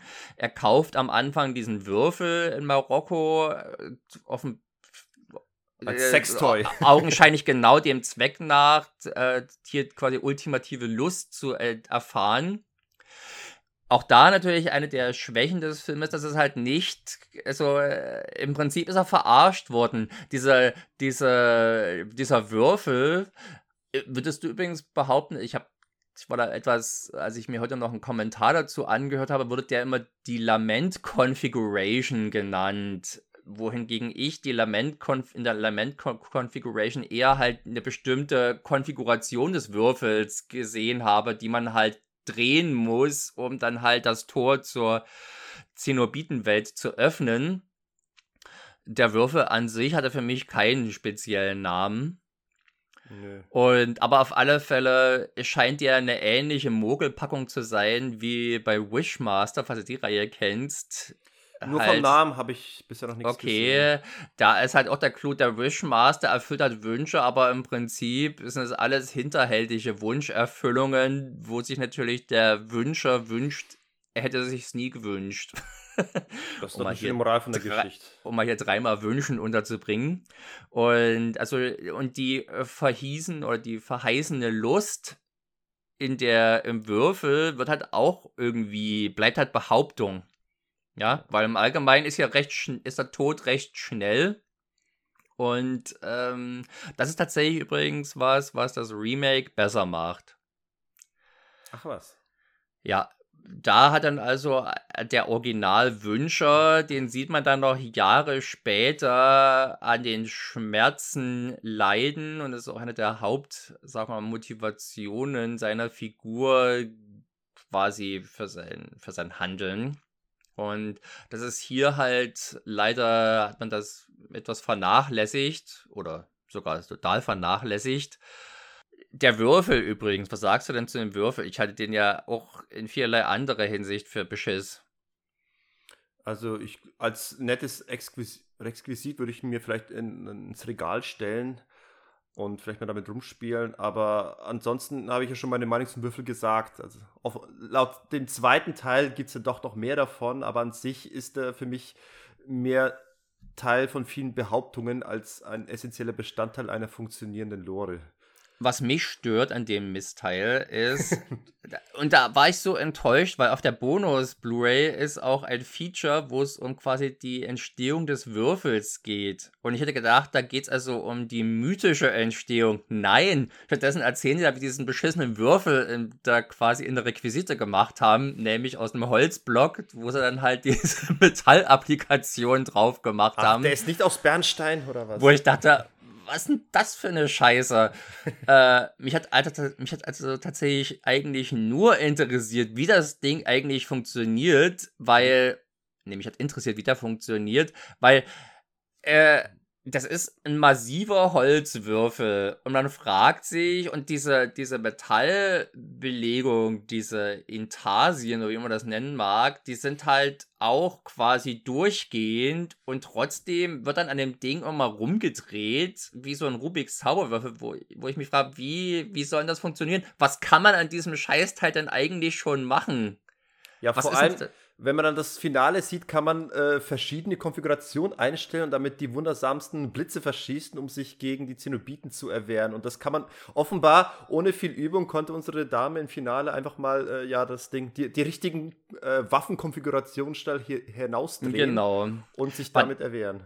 Das ist nämlich tatsächlich der Aufhänger eigentlich der Geschichte, die irgendwie fast schon so ein bisschen was Faustisches hat die Kirsti heißt sie, unsere jugendliche Hauptheldin, die äh, ist halt selber auch quasi, kriegt den Würfel.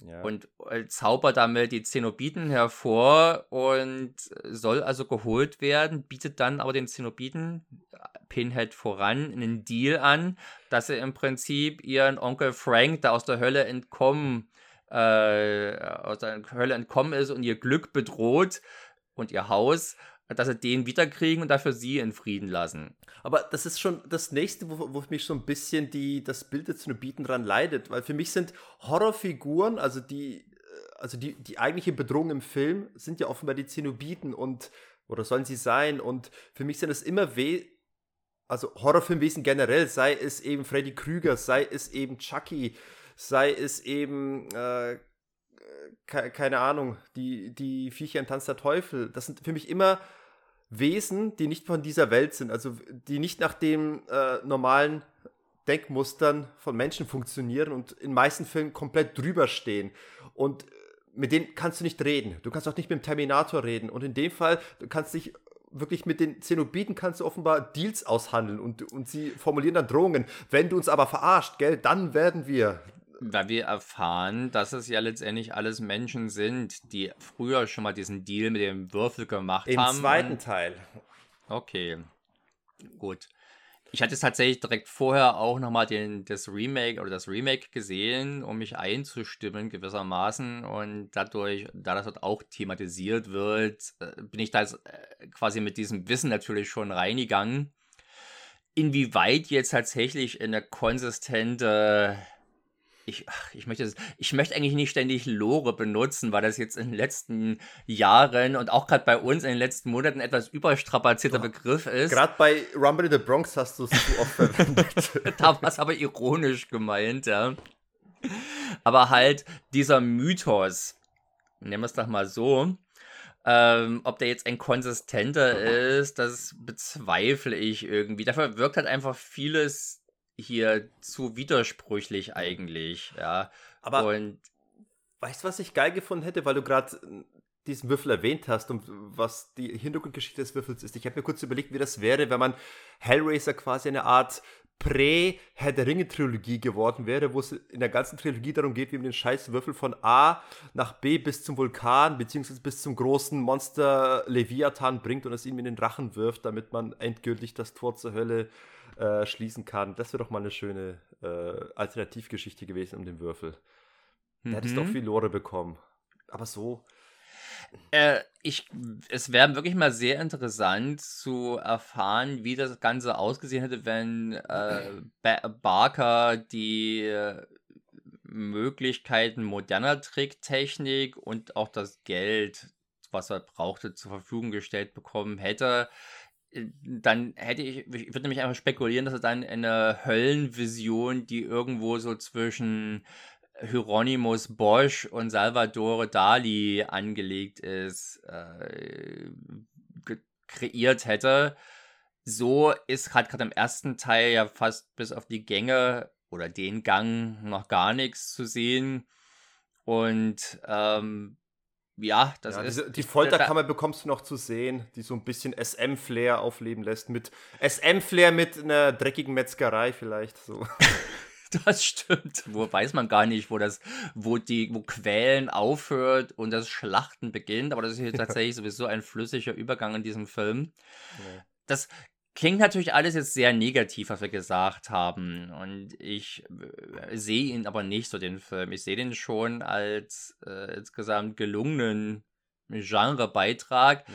Aber da ist er vielleicht weniger, dann, aber dann eher aus der Perspektive weniger an seinen Ambitionen gemessen und mehr an dem Kontext an der Konkurrenz zum Beispiel gemessen, was die so gebracht haben. Ja, genau, da das sehe ich auch als größten Pluspunkt des Filmes. Er ist nach wie vor nicht genau, nicht ganz meine Art von Horror. Also, wie gesagt, da bin ich trotzdem, da gefällt mir einfach so das, das Setting nicht, dass man letzten Endes irgendwie einen Deal mit Viechern hat, mit dem man offenbar reden kann und dann so ein Zauberwürfel, mit dem man irgendwie rumspielen muss äh, und dass es am Ende erstmal ein, eine Thriller-Geschichte ist, wo, wo einfach ein ganz normaler Mensch, der der Haupttäter ist. Also im Prinzip gehen die meisten Kills oder alle Kills des Filmes von, von Claire Julie. Higgins, von Julie aus, während mhm. unsere Cenobiten eigentlich in dem Film ganz am Ende, ja gut, sie reißen dann einen Typen mit ihren Ketten auseinander.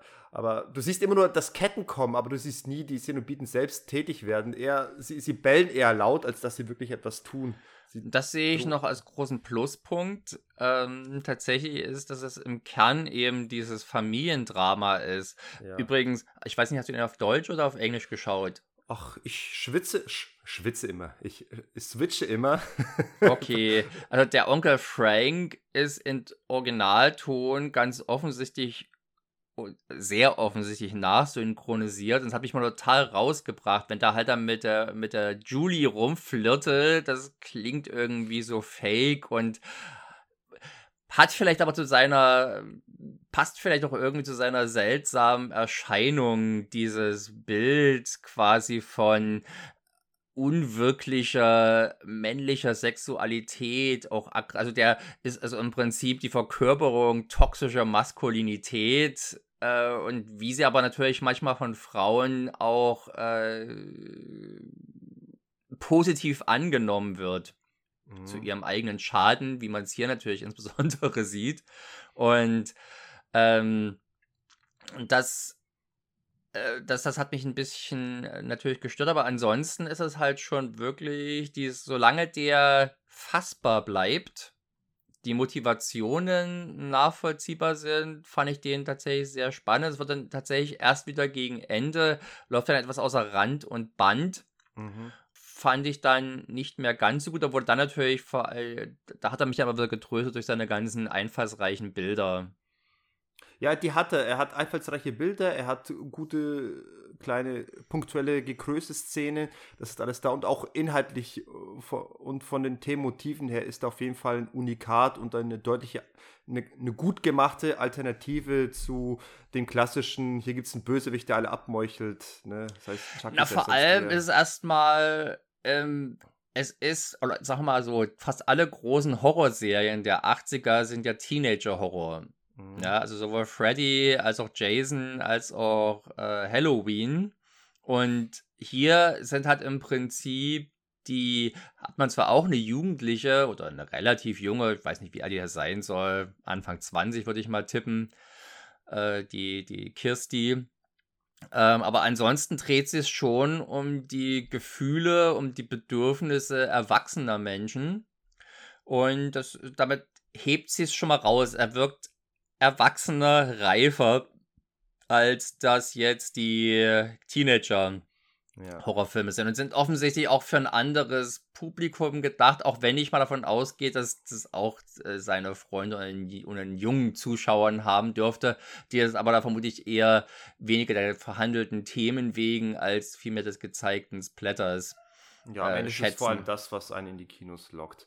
Ähm, an, genau. Ansonsten bei Kritikpunkten noch, ich habe, ich persönlich störe mich immer daran, wenn, wenn in so einem Film wie den, der doch eher seriös gehalten ist und nicht so ein, so ein Fun-Horrorfilm sein möchte, äh, dann störe ich mich halt umso mehr bei, wenn, wenn ein Film wie der vor allem ganz in, in, seinen, in seinen Grundzügen einen Thriller da, darstellt und sich dann wirklich so ganz ganz plumpe Fehler äh, leistet, wie zum Beispiel, dass sich überhaupt nicht um, um Alibis geschert wird. Also die Tatsache, dass jetzt unsere, unsere Julie äh, einfach die, die Typen im Dachboden abmeuchelt und sie einfach mal in die, in die Badewanne drüber schleppt und dort drin lässt, während ihr Herr Kerl fragt, wo bist du, wann kommst du? Ja, ich komme gleich. Und sie, äh, alles, was wir wissen, ist, sie, sie schleppt die Kerle einfach mal in die Badewanne und versteckt sie dann im Schrank. Und da wird sie schon keiner mehr finden. Und dann kann man sie eben vor sich hin mit den Maden. Das, das kann ich schon akzeptieren, weil es dann doch irgendwie auch ein bisschen eine Fabel ist, wo man ja. eben über sowas jetzt das ist nicht das Thema des Filmes. Das ist kein, das ist eben kein, du hattest, denke ich mal, falsch gesagt, das ist eben kein Krimi, wo man sich um sowas Gedanken machen müsste, sondern das sind, das, das steht außerhalb des Interesses. Ne, sag mal so, es ist mehr ein Thriller, wo sich aber unsere, unsere Protagonisten weniger um die Polizei und die Justiz Sorgen machen müssen, sondern eben um die Cenobiten. Und du, tatsächlich. Ja. Abgehen wird es ja im zweiten Teil nochmal aufgegriffen. Aber ich denke mal, das hatten wir auch schon bei Branded, du unterschätzt, glaube ich, doch ein bisschen die Obsession der Menschen, die dann eben, wenn sie, deswegen ist ja eine Obsession, eine Obsession, also eine Besessenheit, dass sie nicht mehr klar denken, nicht mehr klar handeln. Und sei es jetzt also Lionels Obsession mit seiner Mutter, ähm, ein Braindead, die ja immer wieder äh, lieber mit, mit, mit einem Schlafmittel zur Ruhe bringt, anstatt mal Nägeln ohne Köpfe in diesem Fall zu machen und ihr einfach den Nischel abzuhacken. Ähm, das finde ich insbesondere natürlich im Rahmen so einer Geschichte nachvollziehbar und ich finde es auch hier, die ist halt einfach fickrig auf den Frankie, dass er den endlich wieder da hat in seiner ja. ganzen Pracht und nicht so als Skelett mit Fleischfetzen drüber, was ja doch ein bisschen ungeil vielleicht aussieht und ja. sich anfühlt. Ja, wir müssen ja festhalten, ein, ein Arbeitstitel des Filmes soll ja gewesen sein, What a Woman Will Do for a Good Fuck. Oder so ähnlich. Nicht sehr griffig, aber fasst die, die Handlung des Films gut zusammen. Ne? Das kommt mir eher wie der Drehbuch-Pitch vor. Nee, nee, das war auch so im, im, im Making-of gestanden, dass das mal tatsächlich ein offizieller Arbeitstitel gewesen ist. okay, also das, das, das Buch heißt ja auch nicht so. Ich weiß es nicht, wie nah das einander, wie, wie, wie nah der Film jetzt bei der Buchvorlage ist. Auf alle Fälle ist es aber durchaus natürlich ein, äh, eines der zentralen Themen und ich finde, es wird auch durch diese von dir jetzt aufgedeckten, sagen wir mal, Schwächen in, in, in, in Julies Plan nicht, ausge, nicht ausmanövriert. Damit kann ich schon gut leben. Ja, ich, ich, ich habe mich mehr ein bisschen dran gestoßen, aber es ist natürlich kein Dealbreaker. Du hast schon recht. Aber manchmal fallen mir solche Sachen auf oder ich, ich hinterfrage sie vielleicht doch mehr, als es nötig ist. Oder vielleicht hätte ich die Leiche einfach oben gelassen, weil sie dort, glaube ich, besser aufgehoben ist als in der scheiß Badewanne, wo auch der Kerl vorbeikommt. Wir hatten das schon ein paar Mal, dass dich manchmal sehr, sehr seltsame Fragen umtreiben. Äh, bei Stoffen, die eigentlich nicht dazu einladen, dass man jetzt diese Fragen stellt. Und ja. ähm, aber das ist ja letztendlich eine Frage des individuellen Empfindens. Ja. Positiv, aber natürlich, damit man nicht, wie bei Branded schon wieder vergessen, drauf einzugehen, ist natürlich der Soundtrack zu nennen, den ich ja schon vorhin mal kurz angesprochen habe, als einer der Pfeiler meiner Sympathie für diese Reihe. Und insbesondere die ersten Teilen. Christopher Young einer seiner wenigen guten Scores, möchte ich sagen. Oder einer seiner wenigen memorablen Scores. Ein Mann, der übrigens durchaus eine gewisse. Du hast ja vorhin schon mal Roger Corman ins Spiel gebracht. Ja. Und die Produktionsfirma dieses Filmes hier, New World Productions, war bis Anfang der 80er Jahre Roger Cormans Firma mit der er so Filme wie zum Beispiel Death Race 2000 gedreht hat oder Galaxy of Terror, von dem ich ja immer noch hoffe, dass dich dazu begeistern kann, den mal zu schauen. Ich schau doch eh alles. Mit mir zu besprechen. Und der hat dann halt diese Firma verkauft und hat eine, hat eine, neue Firma gegründet. Und Christopher Young hat aber auch bei Roger Corman sich seine ersten Sporen verdient, bei so epischen ah. Kloppern wie Barbarian Queen 1 und 2. Und dass man hier also eine gewisse Roger Corman. Ah, äh, übrigens auch äh, Invasion from Mars, den wir mal besprochen haben. Ja, hat man schon drüber gesprochen, aber das ist zum Beispiel ein deutlich weniger memorabler Score. Nightmare 2 sehe ich hier, Die Fliege 2, wir hatten noch... Ja, ich kenne Species, ist auch, ein, ist auch ein sehr schöner Score, finde ich. Oh, Rounders auch. Und ver verlockende Falle, ach ja, schau mal. Es sind noch ein paar ja, seriöse Werke dabei. Ja, der hat sehr viele, der, hat sehr viele, sehr, der hat vor allem seriöse Filme gemacht, die aber Ghost halt Rider. Leider, die hat aber leider nicht so äh, memorable Themen haben und dieses Thema hier hat halt wirklich so ein, äh, ein Flair eines barocken Schreckens. Ja, also das ist ein richtig großes, massives Thema, ja. wo, wo es schon mal in solchen ordentlichen Umf passiert. Und äh, ja, sehr geil. Also ich, ich kann deine Begeisterung nicht ganz teilen, aber ich kann es schon äh, verstehen. Also ich mag den Score auch. Ich, ich habe den auch gleich als äh, erfassenswert oder fassbar wahrgenommen. Aber es fehlt mir vielleicht nur das letzte bisschen an persönliche Sympathie für genau diese Art von Score, die ich jetzt nicht ganz äh, mit dir teile. Aber auf jeden Fall ein gutes Werk. Es ist halt relativ selten, dass man in den 80er Jahren bei einem Horrorfilm so ein großes, so, so orchestralen Pathos hat. Die haben ja doch sehr häufig eben durch ihre Teenie-Zielgruppe hat man dann eher auf synthetische Klänge gesetzt und weil es billiger ist. Ähm, insofern hat er halt durchaus auch gewisse Alleinstellungsmerkmale und es trägt auch, denke ich mal, dazu bei, diese Welt ernst zu nehmen mit diesen Zenobiten. Das, also das schafft mehr, das für mich das ernst zu oder es schafft mehr für mich das ernst nehmen zu können, als es beispielsweise die Visualisierung dieser Welt gerade im ersten Teil tut. Und insofern ist er schon sehr erfolgreich damit. Wollen wir ganz kurz mal auf die Schauspieler eingehen? Kennt ihr da irgendjemand davon? Also für mich sind es allesamt keine Namen. Christopher Young war für mich tatsächlich der bekannteste Name von den Credits, die eingetrudelt sind. Okay.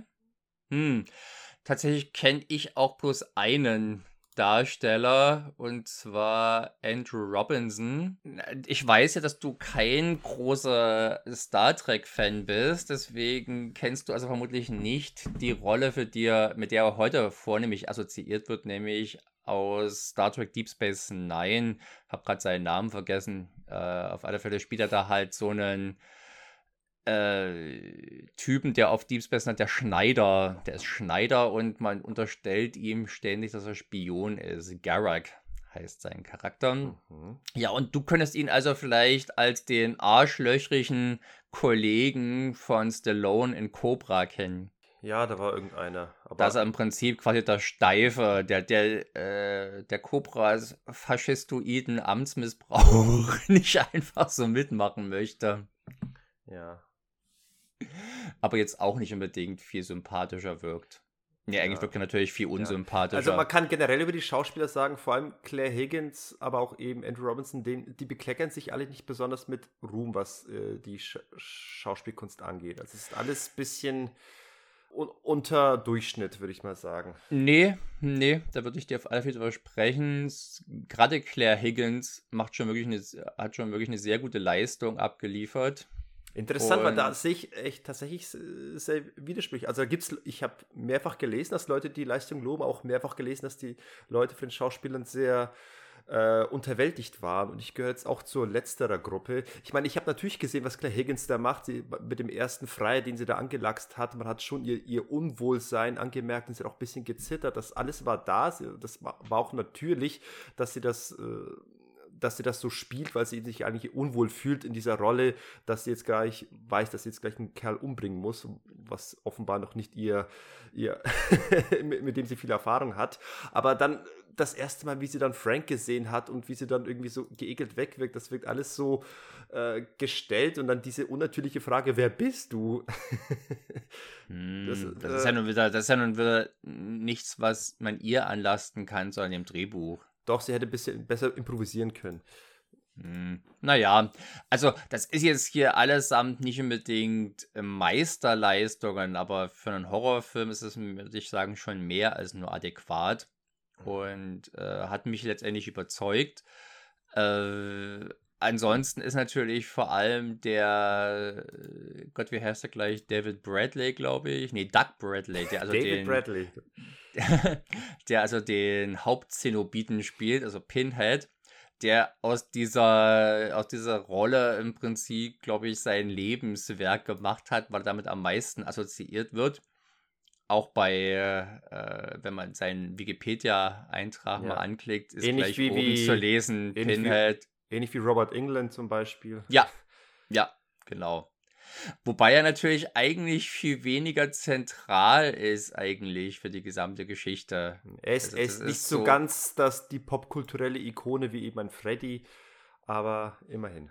Er hat sich trotzdem, er hat trotzdem ja seine, seine Präsenz gesteigert über die Filme hinaus, oder? Ja, ich glaube, der hat bei acht Filmen mitgespielt.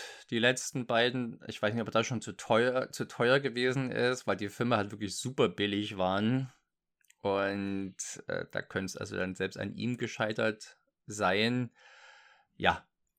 Jedenfalls, äh, ich finde, die machen ja alle ihre, ihre, ihren Job gut und kann, kann man nicht klagen. Ich wollte eigentlich tatsächlich bloß auf den Andrew Robinson mal zu sprechen kommen, okay. ganz kurz. Gut. Aber halten wir mal jetzt fest, damit wir mal zum zweiten Teil kommen. Äh, Hellraiser, ich würde sagen, ein verdienter Klassiker. Meilenstein, ich weiß nicht, ob man schon von einem Meilenstein sprechen kann. Da bin ich, glaube ich, ein bisschen äh, vorsichtiger. Für einige ist es das vielleicht. Ähm, ich, ich sehe doch ein paar Schwächen und zusätzlich ist es doch nicht ganz meine Art von Horror, also nicht meine bevorzugte Art und Weise, ähm, eine, eine Horrorgeschichte zu erzählen. Ich weiß nicht, ob ein Meilenstein unbedingt jetzt äh, sich durch Qualität vor allem auszeichnen muss oder nicht eben, einfach das Außergewöhnliche hier reicht, dass er eben. sich eben sehr abhebt. Ein Meilenstein ist für mich vor allem der Film, der quasi neue Trends setzt, also der irgendwie was losgetreten hat, wo was dann vieles anderes beeinflusst hat und dann eher dann so ein Präsidentswahl gewesen ist. Das ist für mich dann eher ein Meilenstein. Ob er dann zwischendurch hier und da qualitative Schwächen hat, das ist auch erstmal für mich e-, egal ich würde generell, die Frage wäre hier eher, ist er denn ein richtig guter Film?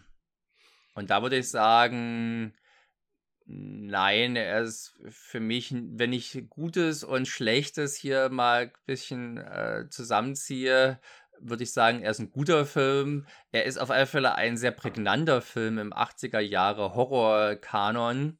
Und man sollte ihn, wenn man sich damit beschäftigen, wenn man sich damit beschäftigt, auf alle Fälle sehen.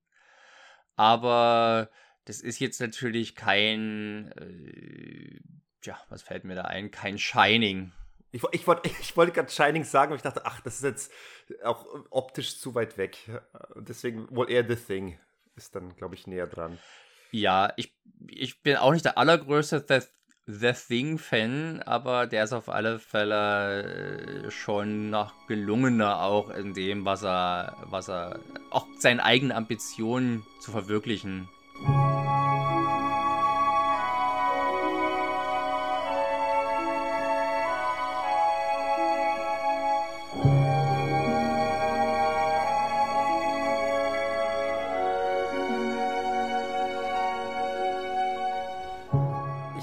Ein bisschen schon Respekt dem Film gezollt. Ähm, und jetzt schauen wir mal, wie das jetzt beim zweiten Teil äh, sein wird. Da darfst du nämlich die Handlung zusammenfassen, denn ich kann das beim besten Willen nicht.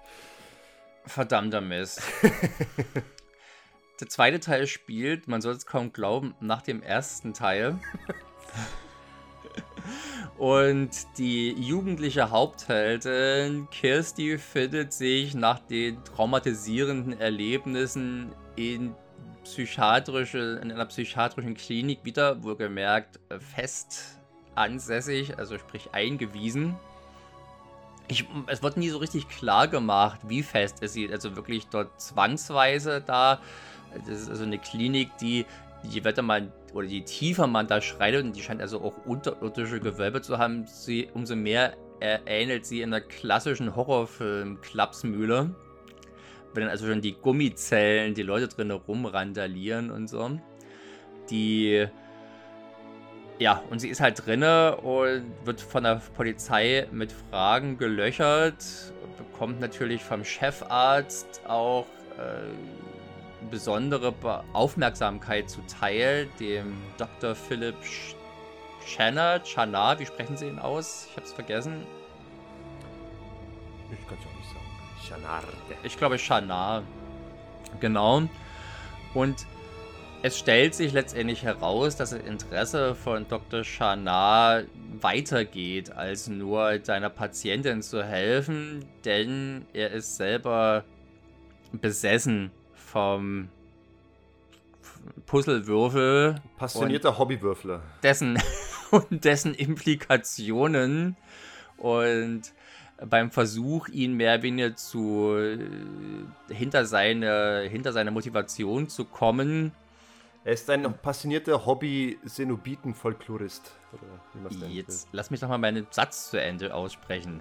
Ja, äh, beim Versuch, das quasi ihm auf die Schliche zu kommen, wird die, da die Tore zur Hölle wieder geöffnet und diesmal müssen äh, sowohl Kirsty als auch ihre neue Freundin Tiffany, ein Mädchen aus der, das auch in der äh, Psychiatrie sitzt. Äh, die müssen sich zusammentun, um nämlich äh, ihren Vater, der sich mit einer Blutbotschaft bei ihr gemeldet hat, äh, dass er nämlich in der Hölle noch schmoren würde, müssen sie die Hölle betreten, um ihn da rauszuholen.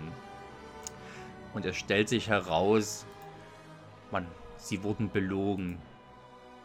Denn es war gar nicht ihr Papi, der die Botschaft ge äh, geschrieben hat. Und Onkel Frank ist wieder da. Ja, interessant. Hast du das tatsächlich so wahrgenommen, dass es der Vater sein sollte und es dann sich als Twist herausstellte, dass es der eigentlich Frank gewesen ist? Denn ich, für mich war es von Anfang an Frank. Ich habe gar nicht äh, vom Film das Gefühl vermittelt bekommen, dass es sich erstmal um den Vater handeln sollte.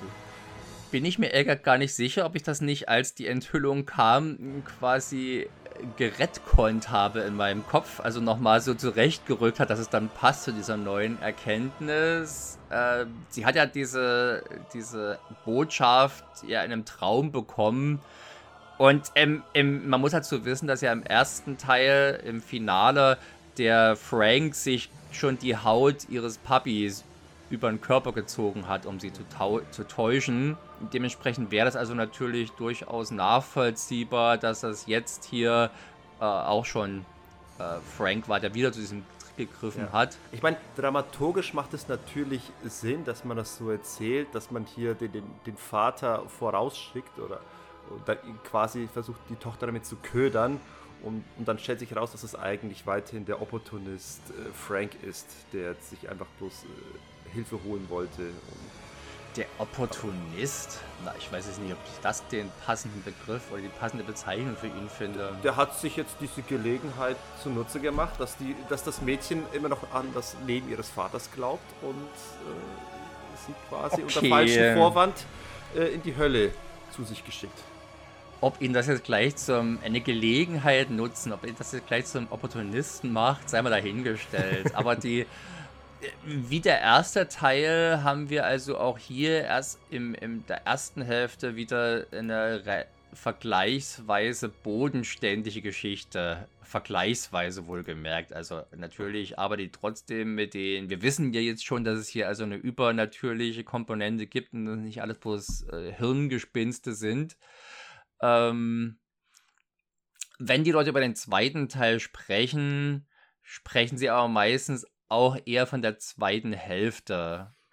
Der ja. vorhin von mir schon mal angesprochene gute Freund von mir, der ein großer Barker-Fan ist, äh, bezieht sich eigentlich in seiner Begeisterung über den über Hellbound, heißt der zweite Teil, ja. äh, auch vornehmlich auf diese Szenen, wenn halt eben dann unsere Helden in die Parallel- oder in die äh, Unterwelt, wie immer man das charakterisieren möchte, gehen.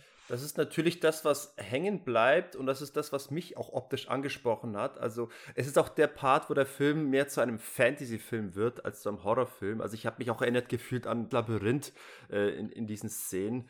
Und das ist dann alles optisch sehr schön. Gerade die 80er schaffen es, dem Ganzen so einen Flair zu verleihen, dass du jetzt vielleicht im modernen Kino das irgendwie äh, nochmal ein bisschen künstlicher wirkt. Aber in dem Fall äh, mag ich diese 80er. -Ästhetik. Ja, das, das ist halt tatsächlich äh, eine recht interessante Sache. Der erste Film war ja bei einer Million Dollar Produktionskosten, hat er 14 Millionen oder so eingespielt, war also äh, für so einen Genrefilm ein ziemlicher Erfolg. Und dementsprechend äh, hatte man äh, Clive Barker erlaubt, der also hier die Geschichte wieder entwickelt hat, größere Ideen anzugehen, weil man dachte, man hat hier eine, also die Produktionsfirma eine, sagte, eine sichere Bank zu haben, aber dann kam es innerhalb dieser Produktionsfirma New World Pictures halt zu finanziellen Schwierigkeiten und das Budget wurde drastisch gekürzt. Was natürlich im Prinzip die Frage stellte, sollte man jetzt diesen Kurs weiter verfolgen, sprich diese Zenobitenwelt so auszugestalten, zu visualisieren oder doch lieber kleinere Brötchen backen. Und man hat sich trotz des im Vergleich zum Vorgängers äh, nur unwesentlich erhöhten Budgets dafür entschieden, trotzdem den Gravel, den grandiosen Weg zu gehen. Und das fand ich recht beeindruckend, dass das tatsächlich irgendwie funktioniert, auch wenn es im Prinzip ein bisschen ein Nebeneinander ist. Wir haben also diese großen, offensichtlich durch Matte Paintings erzeugten Totalen dieser labyrinthisch angelegten Welt. Ähm, wenn man dann die Nahaufnahmen der Schauspieler haben, die sich drin bewegen in der Szene, sieht natürlich plötzlich alles viel kleiner aus. Da sind es großteils wieder bloß langweilige Gänge, die auch keinen Ausblick gewähren, weil so offenbar auch nicht das, das Geld da war, jetzt äh, für die Situation immer unterschiedliche Matte Paintings anzufertigen, also perspektivisch angepasste Matte Paintings. Aber es gibt auch teilweise richtige äh, Gemälde, die sie wo aufgehängt haben, die einen langen Gang suggerieren sollen, aber letzten Endes bloß ein aufgehängtes Bild gewesen sind. ja, es wird schon getrickst und es gelingt doch häufiger, als es das eben scheitert, hier diese Vision zu die, einer, einer äh, Welt zu erzeugen. Aber das hätte natürlich noch ein bisschen üppiger sein können. Aber es sorgt erstmal für denkwürdige Bilder. Ja, eben, das ist auch das, was bei mir hängen geblieben Oder erinnerungswürdige Bilder. Das ist das, was bei mir hängen geblieben ist und das ist das, worauf ich mich auch wieder gefreut habe, das irgendwie nochmal neu genießen zu dürfen. Aber letzten Endes war es nicht mehr als eben eine, eine trostlose Unendlichkeit, die da suggeriert wurde mit diesen labyrinthenartigen Böden, auf denen sich die Leute befunden haben. Aber monstermäßig war jetzt wenig los. Da hast du eigentlich bloß den Doktor gehabt, der äh, der quasi seine Transformation durchgemacht hat. Und ja, die Zenobiten aus dem ersten Teil kehren großteils zurück, äh, Pinhead, vor, Pinhead voran. Äh, und dann haben wir halt den Doktor, der dann im Verlauf der Handlung auch zum Zenobiten wird. Ja, und da, da muss ich sagen, also ich sprach ja am Anfang davon, dass mir vor allem Textzeilen im Kopf geblieben sind. Und in dem Fall war es tatsächlich von unserem Doc persönlich die Textzeile: The Doctor is in. Und ich weiß nicht, ob es ein Zufall ist. Wahrscheinlich ist es nur Zufall, aber die exakt gleiche Textzeile gab es halt mal in einer Futurama-Episode, wo Zoidberg irgendwie angeflogen kommt und ruft, der Doktor ist in. Und ich habe halt mich gefragt, ob die tatsächlich, ob das eine Hellraiser-Referenz gewesen ist oder nicht. Aber nur deswegen habe ich mir die, diese Zeile eben gemerkt. Das ist und, ja jetzt nicht gerade eine irgendwie besonders denkwürdige Zeile. Man könnte sich vorstellen, dass es häufiger Gelegenheit gibt, dergleichen zu sagen. Ja, also als, als ich das letzte Mal äh, im Krankenhaus saß und dann der Arzt für die Visite kam, hat er nicht gesagt, der Doktor kommt herein.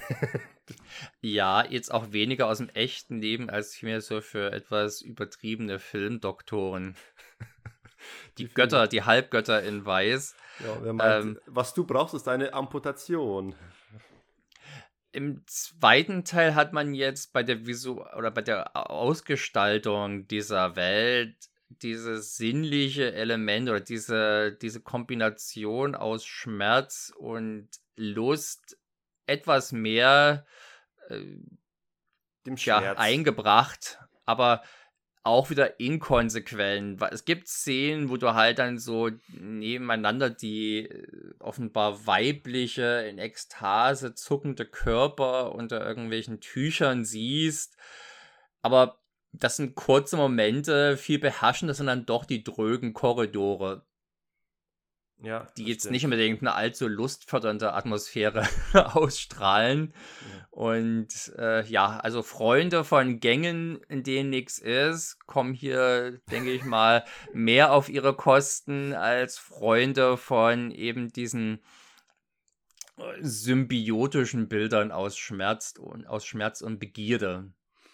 Äh, Problem, das ich bei dem Film sehe, ist, äh, es macht einerseits Sinn, was den Weg, den der Film versucht einzuschlagen, eben mehr von dem Mythos zu bringen. Also wir tauchen jetzt wirklich in diese Welt der Zenobiten ein. Es wird dir alles visuell äh, prachtvoll präsentiert und natürlich wird auch die. Na, alles wird ja nicht, alles wird ja nicht visuell prachtvoll präsentiert. Ich, ich verwende nochmal das böse Wort, die Lore wird erweitert. Aber das Problem ist, der Film geht leider den Weg, nicht nur die Lore zu erweitern, sondern er geht auch den Weg der Demystifizierung. Ja. Und äh, ich, ich, ich bin da so ein Zwiespalt. Ich, ich finde es, es wirkt auf mich nicht weit hergeholt. Es wirkt irgendwie sinnig, dass man sagt, alle Zenobiten äh, sind mal äh, Menschen gewesen, die eben Opfer von vorherigen Zenobiten gewesen sind. Aber in dem Fall äh, ist, ist es halt so, dass sie. Ja, die den Würfel vor allem, die ja. das Rätsel des Würfels gelöst haben und die Lament Configuration, Lament -Configuration. Äh, gemacht haben. Aber ich denke, wo, wo sind dann die anderen Zenobiten, also die davor sind, stellen die dann irgendwann aus? Und noch viel wichtiger ist die, die Tatsache, dass eben für mich verlieren wirklich diese Zenobiten an Bedrohung. Also äh, im ersten Teil war es ja schon, dass sie so ein bisschen an Bedrohung verloren hatten, weil sie offenbar mit sich, mit sich reden lassen und sich auch mal äh, hinters Licht führen lassen, weil sie so doof sind.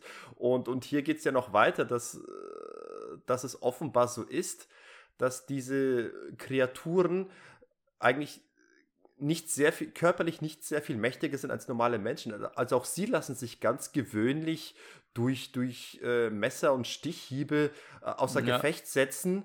Und ähm, darüber hinaus äh, ist, also sie, sie, haben dann quasi nicht wirklich einen riesengroßen Vorteil in dessen, was sie, was sie sind oder was sie äh, vorgeben zu können. Und dieser Kampf an sich mit dem Doktor, ich habe nicht mal verstanden, warum es eine, eine, eine Rivalität jetzt dort entstanden ist. Müssten nicht alle Zenobiten irgendwie auf einer Seite miteinander auf einer Seite sein. Stattdessen bekämpfen die sich gegenseitig und offenbar hatten die allesamt, diese vier Hauptzenobiten aus dem ersten Teil, hatten unserem neuen Doktoren nichts entgegenzusetzen. Sie alle wurden recht plump und einfach und vor allem auch unspektakulär ähm, außer Gefecht gesetzt mit ein paar, ja, ein paar Stichen und ein paar Schubsern. Ja, aber letztendlich gibt es ja trotzdem coole Bilder ja. mit Sto inklusive Stop-Motion-Effekten und sowas alles, wo dann diese Revolution in der Unterwelt im Prinzip, im Prinzip äh, umgesetzt werden. Und das ist schon, das sind schon coole Sachen. Eher auch aus einer Perspektive, dass es cooler Scheiß ist, weniger, dass es jetzt irgendwie eine allzu stimmige Geschichte erzählen würde, weil da muss man echt sagen, da hapert es bei dieser Saga, es ist ja auch nie ganz erklärt, was, was, was zieht denn jetzt die Leute zu diesem verdammten Würfel und woher wissen sie, dass da jetzt irgendwas Geiles drin ist? Ein Schokobon. das ist äh, einfach, ich meine, diese Rätselboxen oder diese Puzzleboxen stammen ja aus einer Zeit ursprünglich, als sonst nicht viel zu tun war, wo man sich also mit der Art noch die Zeit vertreiben konnte. Heute würde ich behaupten, sind die meisten doch zu abgelenkt, um jetzt äh, Stunden und über Stunden und Stunden mit dem Ding zu verbringen. Naja, und, und, vor allem, es ist ja nicht die Instagram-Zeit oder TikTok-Zeit, wo die Leute eben äh, protzen können, wie schnell sie so einen Würfel lösen. Das stimmt. Ich muss natürlich sagen, dass ich gerade meine, dass ich jetzt schon meine Frage gerade beantwortet habe, war natürlich, ja, der, der Erfolg von Rubiks Zauberwürfel in den 80ern und ich glaube späten 70ern, da kommt er doch, glaube ich, her, oder da ist da, glaube ich, erschaffen worden, äh, straft ja meinen Gedanken Lügen, aber ich wage mal zu bezaubern, oder ich wage mal einfach zu behaupten, dass doch in sehr vielen Kinderstuben und äh, aber auch wer eben den sonst so hatte, dass die Dinger dann nach, weiß ich nicht, anderthalb Stunden irgendwie halb gelöst mit einer Seite vielleicht hat man geschafft, zu äh, gleiche Farbe zu machen bei Rubiks Würfel, äh, dann irgendwo rumlag als Staubfänger. Ja, so ist es doch. Und äh, offenbar, der Onkel Frank hat ja äh, eine direkte Ob der, der, wusste ja offenbar, worauf er sich einlässt, weil er, er handelt ja so einen marokkanischen Krämer das Ding direkt ab.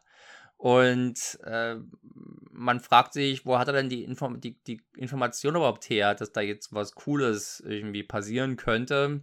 Ja. Das will der Film nicht beantworten, solche Fragen. Und deswegen wäre es vielleicht auch gerne, und das ist auch gut, oder das ist okay, aber dann wäre es auch vielleicht generell besser gewesen, einfach äh, gewisse Fragen nicht zu beantworten, sprich, wo was, woher kommen die Xenobiten und so. Die, du hast richtig die Demystifizierung genannt gut funktionieren tut diese Parallelwelt dort, wo immer noch Ungewissheit herrscht. Also zum Beispiel haben wir also Leviathan, der wird, glaube ich, im Film nie so genannt, aber soll wohl so heißen. Was also ein, was ist denn das? Ein Tetraeder? Oder wie nennt sich diese geometrische Form? Äh, das ist ein ein Doppelprisma, keine Ahnung. Also eigentlich ist ein Leviathan. Eine Doppelpyramide ist, ist, das im Prinzip. Sehr langgezogen, aber Leviathan ist ja eigentlich ein, ein, ein mythologisches, ein genau. Seeungeheuer aus, aus äh, der jüdischen Mythologie.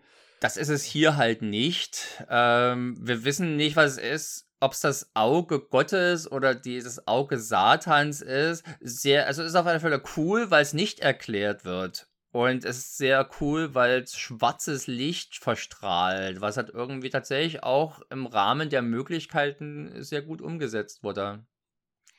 Ja, und die ja. wird also vermutlich irgend so ein Fototrick gewesen sein, mit dem man das erzeugt hat. Also, dass man negativ dann im Prinzip äh, verwendet hat von echtem Licht. Und aber es sieht, es sieht gut aus wir wissen nicht, was es ist. Es wirft Fragen auf. Und das ist ja, denke ich mal, gerade für etwas jüngere Leute reizt das ja immer dann zum Grübeln. Oh, was könnte das denn sein und wie könnte es denn da aussehen? Und äh, wenn dann zu viel gezeigt wird, äh, entzaubert es das natürlich ein bisschen, weil es die Fragen müßig macht. Das war beim Director's Cut hier von äh, Close Encounters of the Third Kind durchaus so. Und obwohl das durchaus noch besser visualisiert oder vielleicht perfekter visualisiert wird als hier die Höllenwelt in Hellbound, aber mhm. bei all den coolen Bildern, die Hellbound in seinen Höllenvisionen zeigt, zeigt es eben auch eine ganze Menge banaler Bilder, die ja jetzt nicht unbedingt zu großen Assoziationen reizen sollen oder zu, zu positiven und zu äh, coolen Assoziationen reizen und eher zu, hm, sieht aus wie eben so der Gang im, in, in einem. Nee, nicht mal ein Gang, es macht halt auch einen sehr künstlichen Eindruck. Ein Gang ja. in Draculas Burg.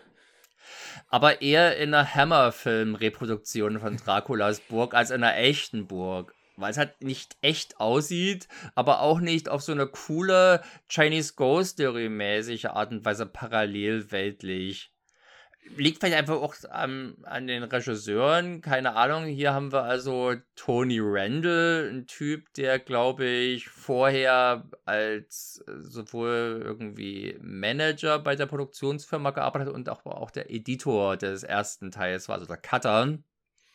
Später natürlich zu unsterblichem Ruhm gelangt durch seine Fist of the North Star Realverfilmung und den äh, Riesenzecken-Horrorfilm Tix.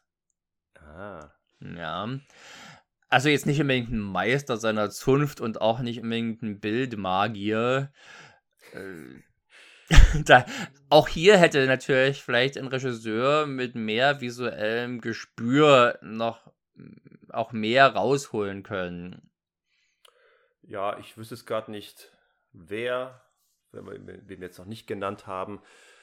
Äh, keine Ahnung, aber ich, ich habe tatsächlich mich nicht an den Szenen gestört, die visuell weniger beeindruckend wären. Also, wenn der Film versucht hat, dir mit, mit optischen Köstlichkeiten, dich damit irgendwie dir zum Schmeicheln, hat das eigentlich aus meiner Sicht immer äh, gut gemacht. Mein Problem ist mehr, dass die Handlung dazwischen wirklich ein einziger Graus ist. Also im, im Vergleich zum ersten Teil, wo ich zusammenfassen kann, worum es geht und worauf der Film hinausläuft, fällt es mir beim zweiten Teil wahnsinnig schwer, was er will und wohin möchte.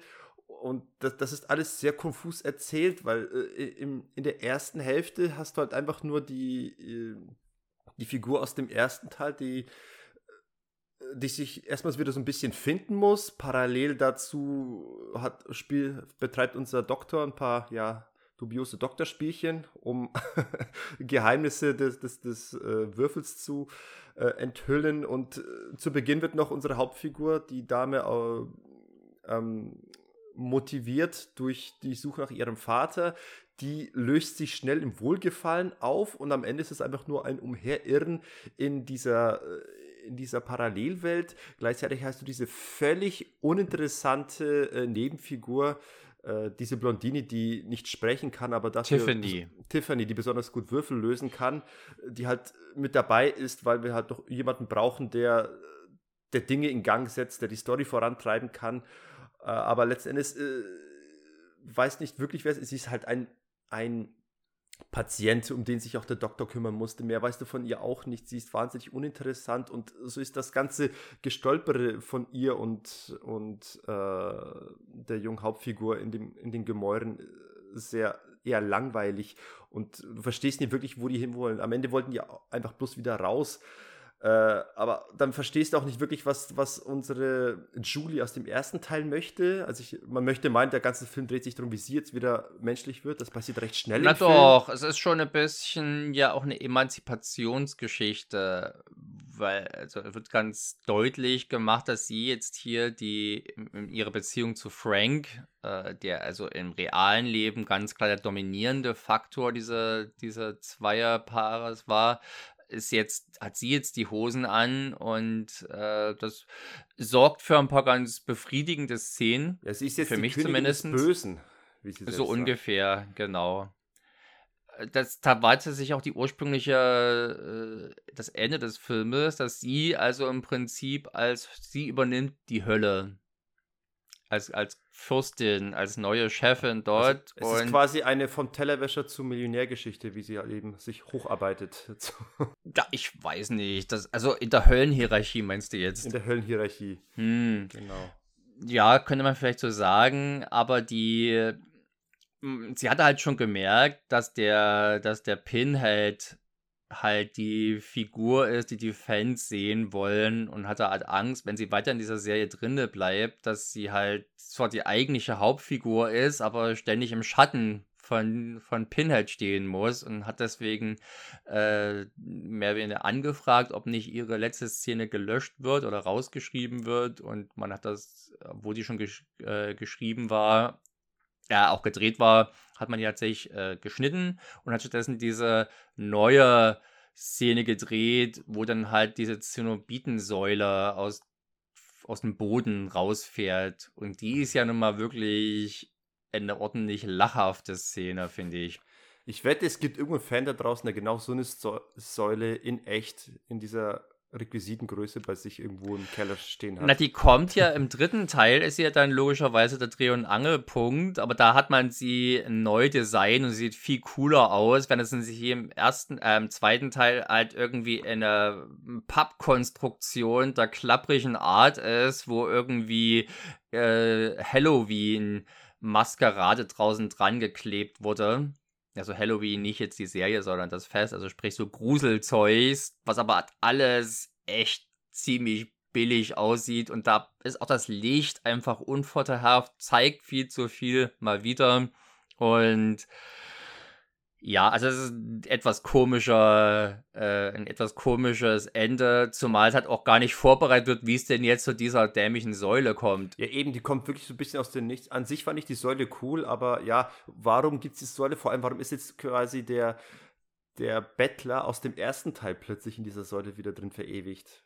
Der hat hm. beim ganzen zweiten Teil nicht das Thema und jetzt ist er halt da. Vor allem beim dritten Teil ist es ja eigentlich Pinhead, der in dieser Säule äh, verewigt ist. Das hast du jetzt in Ja, der ist Teil ja gar gesehen. nicht, der ist gar nicht zumindest prominent irgendwie zu sehen ist. Der versteckt sich vielleicht gerade noch im Inneren. Also, das ist für mich alles ein bisschen Kraut und Rüben. Also, die, das, was Julie will, das ist irgendwie, äh, auch wenn man, okay, sie möchte jetzt die, die, die Königin der Finsternis sein, okay, aber der Weg dorthin ist irgendwie sehr schluderig. Sie ist quasi vollkommen entmenschlicht und weiß nur noch äh, ihr, ihren guten Herrn Doktor so ein bisschen zum Garnen und ihn auch zu einem Zenobiten zu machen. Warum ist sie eigentlich nicht ein Zenobit? Warum wurde der Doktor dann zu einem?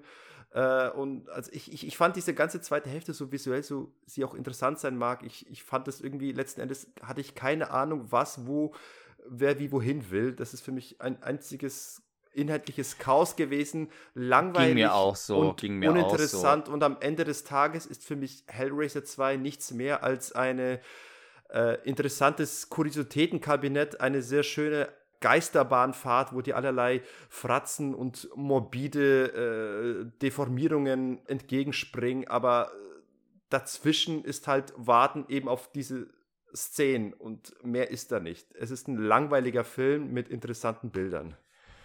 Nee, da würde ich dann widersprechen. Ich finde, es ist ein gescheiterter Film als Erzählung, aber es ist ein unterhaltsamer Film mit genug coolen Bildern und genug coolen Einfällen, um mich an der Stange oder bei der Stange zu halten. Dann üben die Bilder auf dich mehr Faszination aus als an mich, weil letzten Endes oder der Horror kommt bei mir auch nicht so rüber. Ich fühle mich bei den Szenen nicht wirklich so dermaßen angeekelt. Ich, ich fühle mich, ich, vielleicht bin ich auch einfach nur abgestumpft, aber äh, vielleicht okay. schon. Also das denke ich mal, war man in den 80er Jahren auch noch ein bisschen äh, weniger oder noch ein bisschen sensibler, als man das heute ist oder als wir das zumindest heute sind. Ich finde auch tatsächlich die erste Hälfte spannend ich finde jetzt die, oder ich äh, halte jetzt diese blonde Tiffany nicht für so nutzlos, wie du sie offenbar empfindest. Und ich wünschte mir natürlich also daran, dass, dass die Autorin an der Figur der Kirsty etwas mehr Interesse gehabt hätten, die über ihre äh, Opfer- und Heldenrolle hinaus noch greifbarer zu machen. Die Darstellerin Ashley Lawrence ist jetzt auch nicht unbedingt die größte Schauspielerin auf Gottes schöner Welt. Sprich, die macht jetzt auch nicht mehr aus dieser Rolle, als es vom Drehbuch vorgesehen ist. Die hätte also einfach mehr gebraucht, um das Ganze, um, um sie zu einem Charakter zu machen, wo man tatsächlich über die Motivation der oder die akute Motivation der direkten Szene hinweg interessant macht.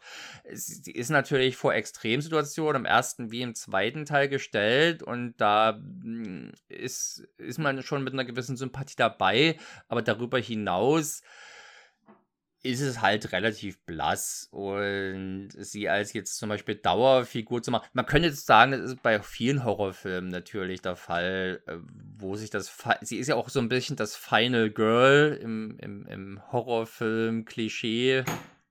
Ähm, Und das sind selten jetzt so richtig interessante Figuren, die sind halt interessant, weil sie so lange überleben.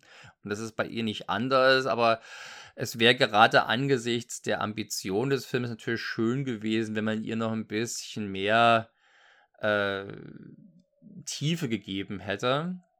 Und sie vielleicht auch in die Situation gebracht hat, dass sie selber auch sich mal verführen lässt. Also sie agiert quasi auch außerhalb dieses sexualisierten Horrorkabinetts äh, als gewissermaßen fast schon frigide erscheinende Figur. Apropos, wo ist denn eigentlich unser, unser junger Boyfriend aus dem ersten Teil? Der hat sie offenbar einfach mal in diesem Krankenhaus zurückgelassen und sich nicht weiter um sie geschert. Tja. so sind sie die Männer in den 80ern. Da der jetzt auch nicht so sonderlich interessant, äh, so, so sonderlich interessant war, habe ich ihn jetzt auch nicht groß Moment mal, der, der, konnte diesen coolen Zigarettentrick, den er im Mund verschwinden lässt und wieder auftaucht. Ja, das ist super.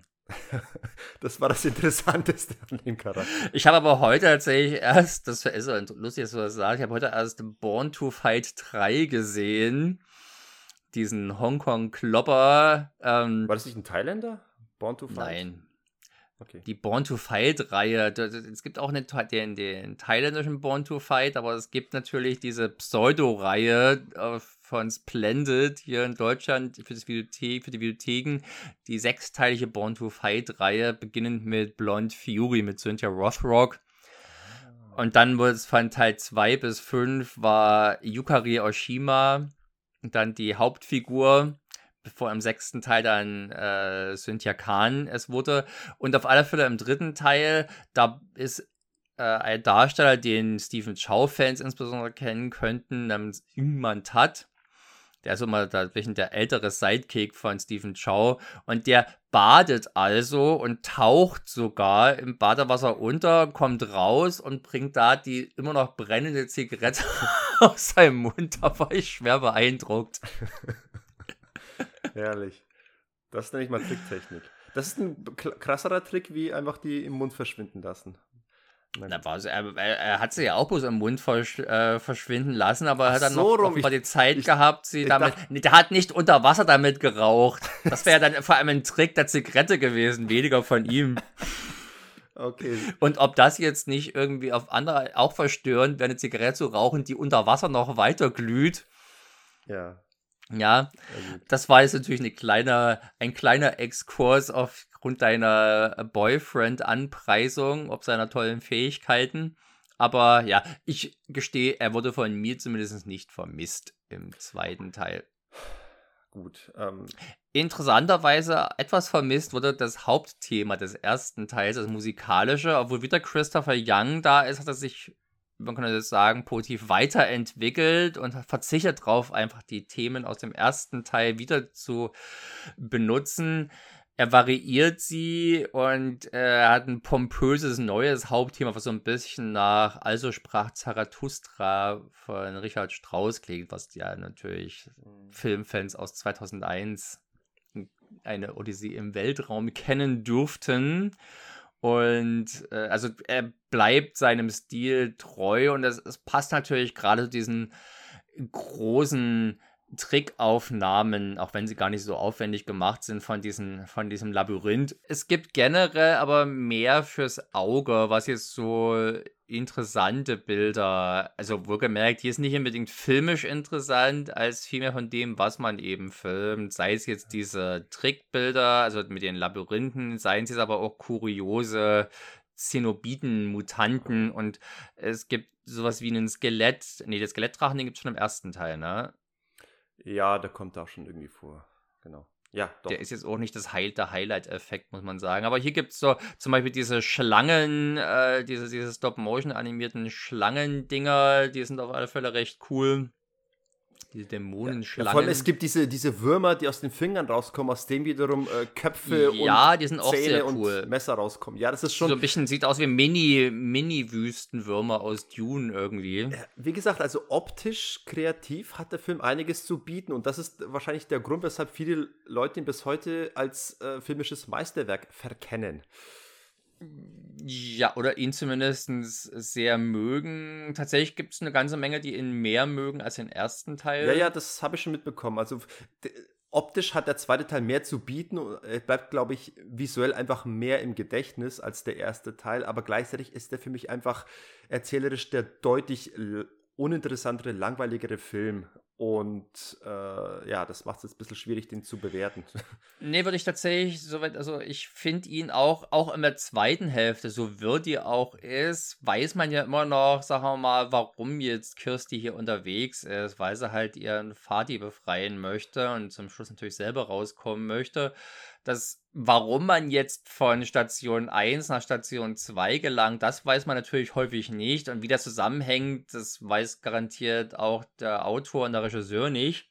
Aber es gibt doch eine gewisse, einen gewissen Impetus, der in der ersten Hälfte geschaffen wurde, oder einen erzählerischen Antrieb, der in der ersten Hälfte geschaffen wurde, der auch in, über die zweite Hälfte noch trägt, auch wenn die alleine kaum neuen kaum neue Fahrt oder kaum neues Tempo mit reinschiebt. Na, insofern ist das die zweite Hälfte schon die erzählerisch schwächere und auch dramaturgisch schwächere, aber halt die visuell aufregendere und damit, wenn man den Film einfach weniger als schlüssige Erzählung genießen oder äh, eine schlüssige Erzählung erwarten möchte, sondern sich eher auf eine Wundertüte an Eindrücken und Impressionen einlassen kann, dann kann, wird man hier, denke ich mal, schon Spaß haben. Ich stelle nur immer wieder bei mir selbst fest, dass mich das immer weniger ähm, beeindruckt, diese, diese inhaltslosen Wundertüten. Also diese. ja, also ich. Es ist immer erstaunlich, weil wenn ich Trailer sehe, wenn ich Bilder sehe, bin ich bin ich heiß drauf, da möchte ich es sehen. Aber wenn ich dann das ganze Werk als vollständige Ausarbeitung sehe, dann äh, fällt mir auf, dass ich zwischen mich, durch mich dann doch ein bisschen quäle, weil ich mir denke, wann kommt mir was Cooles? Und wenn was Cooles kommt, weiß ich es visuell zu schätzen, aber es hat für mich nicht so den emotionalen Wert wie bei einem anderen Film, wo ich mich auf die Szenen, auf die Szenen irgendwie erzählerisch besser hingearbeitet wurde. Dann ja, also deswegen mm. kann ich den Film nicht so wertschätzen wie vielleicht andere, auch wenn ich die Stärken sehe. Aber es, es ist einfach, äh, äh, es ist Arbeit, bis da zum Ende zu kommen, bis man das geliefert bekommt, was, weshalb man sich den Film eigentlich anguckt. Das tut mir sehr leid, so war es bei mir nicht. Ich fand, das war schon ein unterhaltsame anderthalb Stunden. Beides waren unterhaltsame anderthalb Stunden. Mhm. Und äh, natürlich wäre es mal schön, den Film so zu erleben, wie er in den 80er Jahren erlebt wurde, dass man äh, heute hast du den äh, gewissermaßen schon als Horrorklassiker oder mit der Erwartung eines Horrorklassikers geschaut und dementsprechend natürlich das auch äh, in deine in deine Bewertung vielleicht mit einfließen lassen, dass es halt mhm. da gewisse Sachen erfüllen sollte, wenn es schon diesen Status eines Klassikers innehat. In den 80ern ohne große Vorkenntnisse und auch ja in einer medial anderen Welt war das bestimmt schon sehr beeindruckend.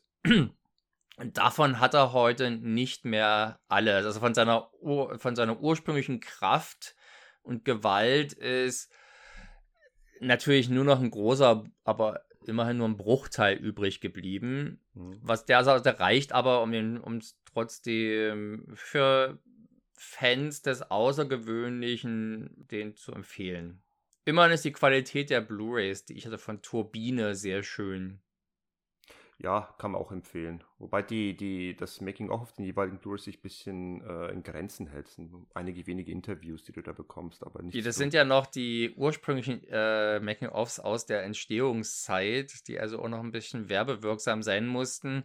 Auf der einen Seite sind dadurch, sind da aber natürlich auch echte Aufnahmen von den Drehs zu sehen, weil das bei dieser Zusatzdoku, die auf der vierten Disc in meiner Edition, in der Fünf-Disc-Variante dabei ist, ist halt nur Interviews visuell super langweilig und das Ganze geht, glaube ich, beim zweiten Teil äh, über zweieinhalb Stunden, was eine gekürzte Version ist. Die ursprüngliche Doku äh, über die Entstehung von Harris 1 und 2 hat acht Stunden.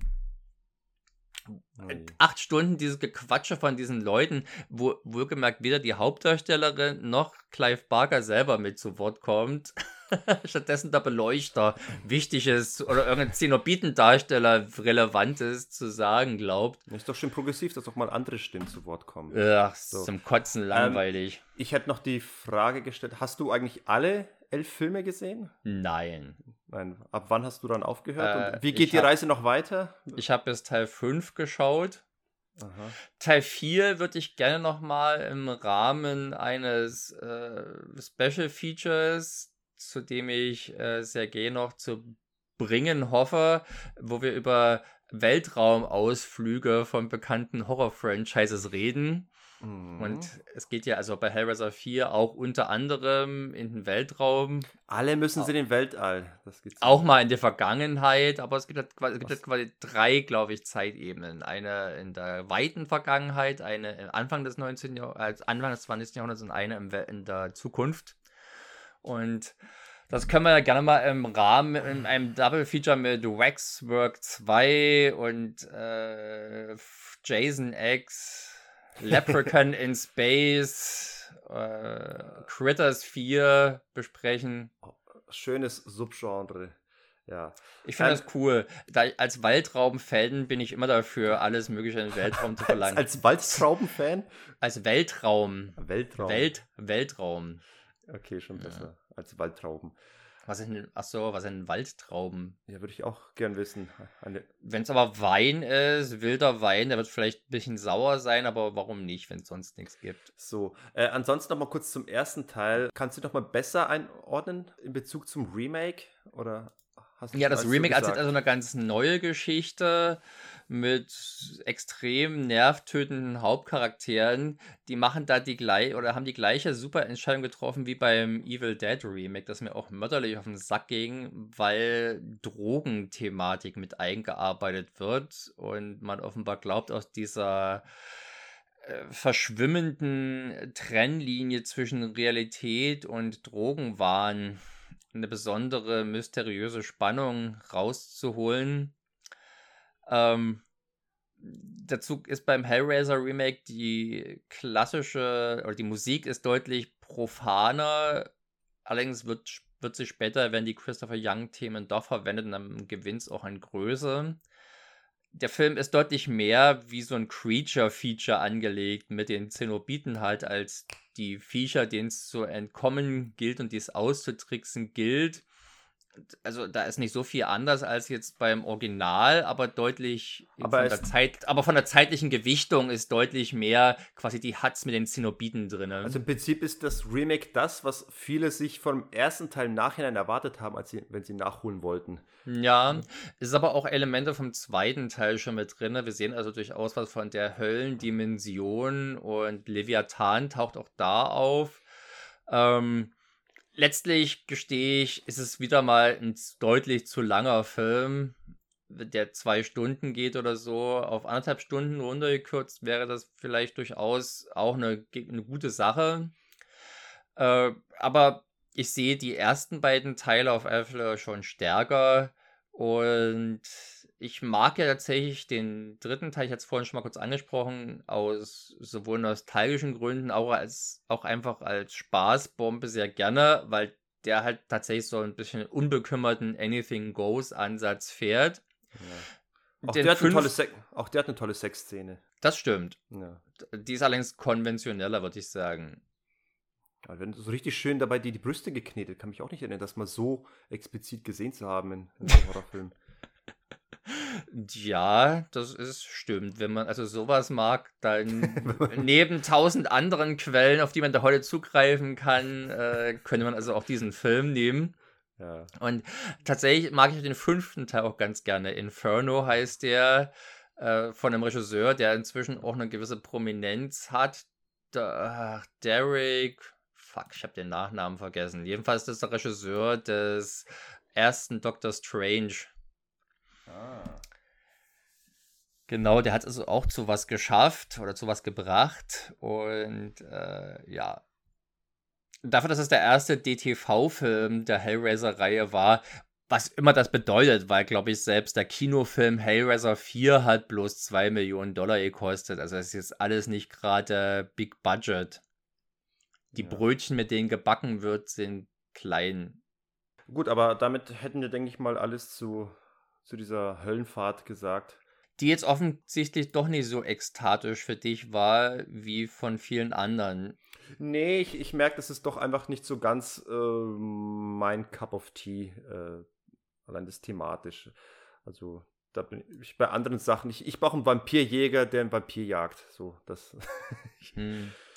Nee, also tatsächlich sind mir Vampire im Zweifelsfall genauso wenig interessant. Zumal die hier visuell natürlich noch ein bisschen mehr bieten. Übrigens noch ganz kurz, bei Teil 3 sind natürlich die coolsten Zenobiten mit dabei. Da sind ja wirklich ausgefallen. Ja, natürlich. Viecher. Also der, der Typ mit dieser, diesen, keine Ahnung, dieser Nähmaschine im Kopf äh, war schon.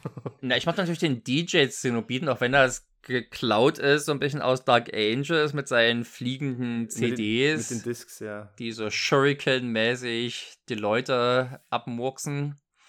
Das ist schon, das ist schon sehr cool. Okay, aber das ist alles mal Thema für ein andermal. Ich möchte jetzt nicht ausholen, äh, dass ich bei Teil 3 eingeschlafen bin. Wo schläfst du nicht? Ich, ich würde sagen, irgendwann musst du aber auch aufhören, die Schuld bei den Filmen zu suchen und bei dir selber anfangen. Bei mir selber anfangen. Vielleicht sollte ich einfach mal um 17 Uhr anfangen, Film zu schauen. Kann nicht schaden, gerade jetzt ist es doch 17 Uhr auch schon einigermaßen dunkel. Ja, nee, aber ich habe ich hab auch die, die Splatter-Szenen äh, als äh, solche durchaus zu schätzen gewusst und die, die seltsamen, äh, fast schon Cyberpunk-esken Deformierungen an einigen ja. Körperstellen. Äh, das ist schon ganz war schon witzig. Gut, äh, nichtsdestotrotz, äh, liebe Leute, ich hoffe, ihr hattet doch mal Freude an dieser ähm, Halloween-Spezialfolge, wo wir uns mal untypischerweise mehr dem Horror gewidmet haben. Falls euch das jetzt äh, zuwider war oder eventuell haben wir auch neue Hörer gewinnen können. In jedem Fall. Oder wir haben alte vergrault, durch, alte deine, vergrault. durch deine vehemente Zurückweisung der grundlegenden Qualitäten. Genau, aber, aber auf jeden Fall beim nächsten Mal wird es wieder klassische Nachtprogramm. Wir werden es wahrscheinlich jetzt wieder mal irgendwo nach Hongkong wagen und mal schauen, was uns sonst noch so an schönen Themen begegnen. Wir haben ja einiges vorproduziert. Es wird auch den, ganz demnächst wieder gekickboxt. Und was wird noch passieren? Ricky und mutiert. Ricky, mutiert. Und ins Gefängnis äh, gehen wir auch noch. Also Wobei natürlich aber die Folge durchaus auch eigentlich ins Halloween-Programm mit reingepasst hätte. Ich habe auch überlegt, ob ich sie faulerweise dafür äh, verwende, aber nee, das ist äh, was Eigenes. Okay. Dann. So, äh, jedenfalls, liebe, ihr lieben Hörer und Hörerinnen, äh, ja, bewertet uns auf iTunes, bewertet uns auf Spotify, falls ihr Twitter-User seid, nach Programm PC. Selbiges gilt auch für Instagram nach Programm PC. Dort könnt ihr uns äh, liken, adden. Falls ihr sonst noch mehr von mir lesen, sehen, sonst was wollt. Letterbox bin ich ein User, da könnt ihr nach Nachtprogramm suchen.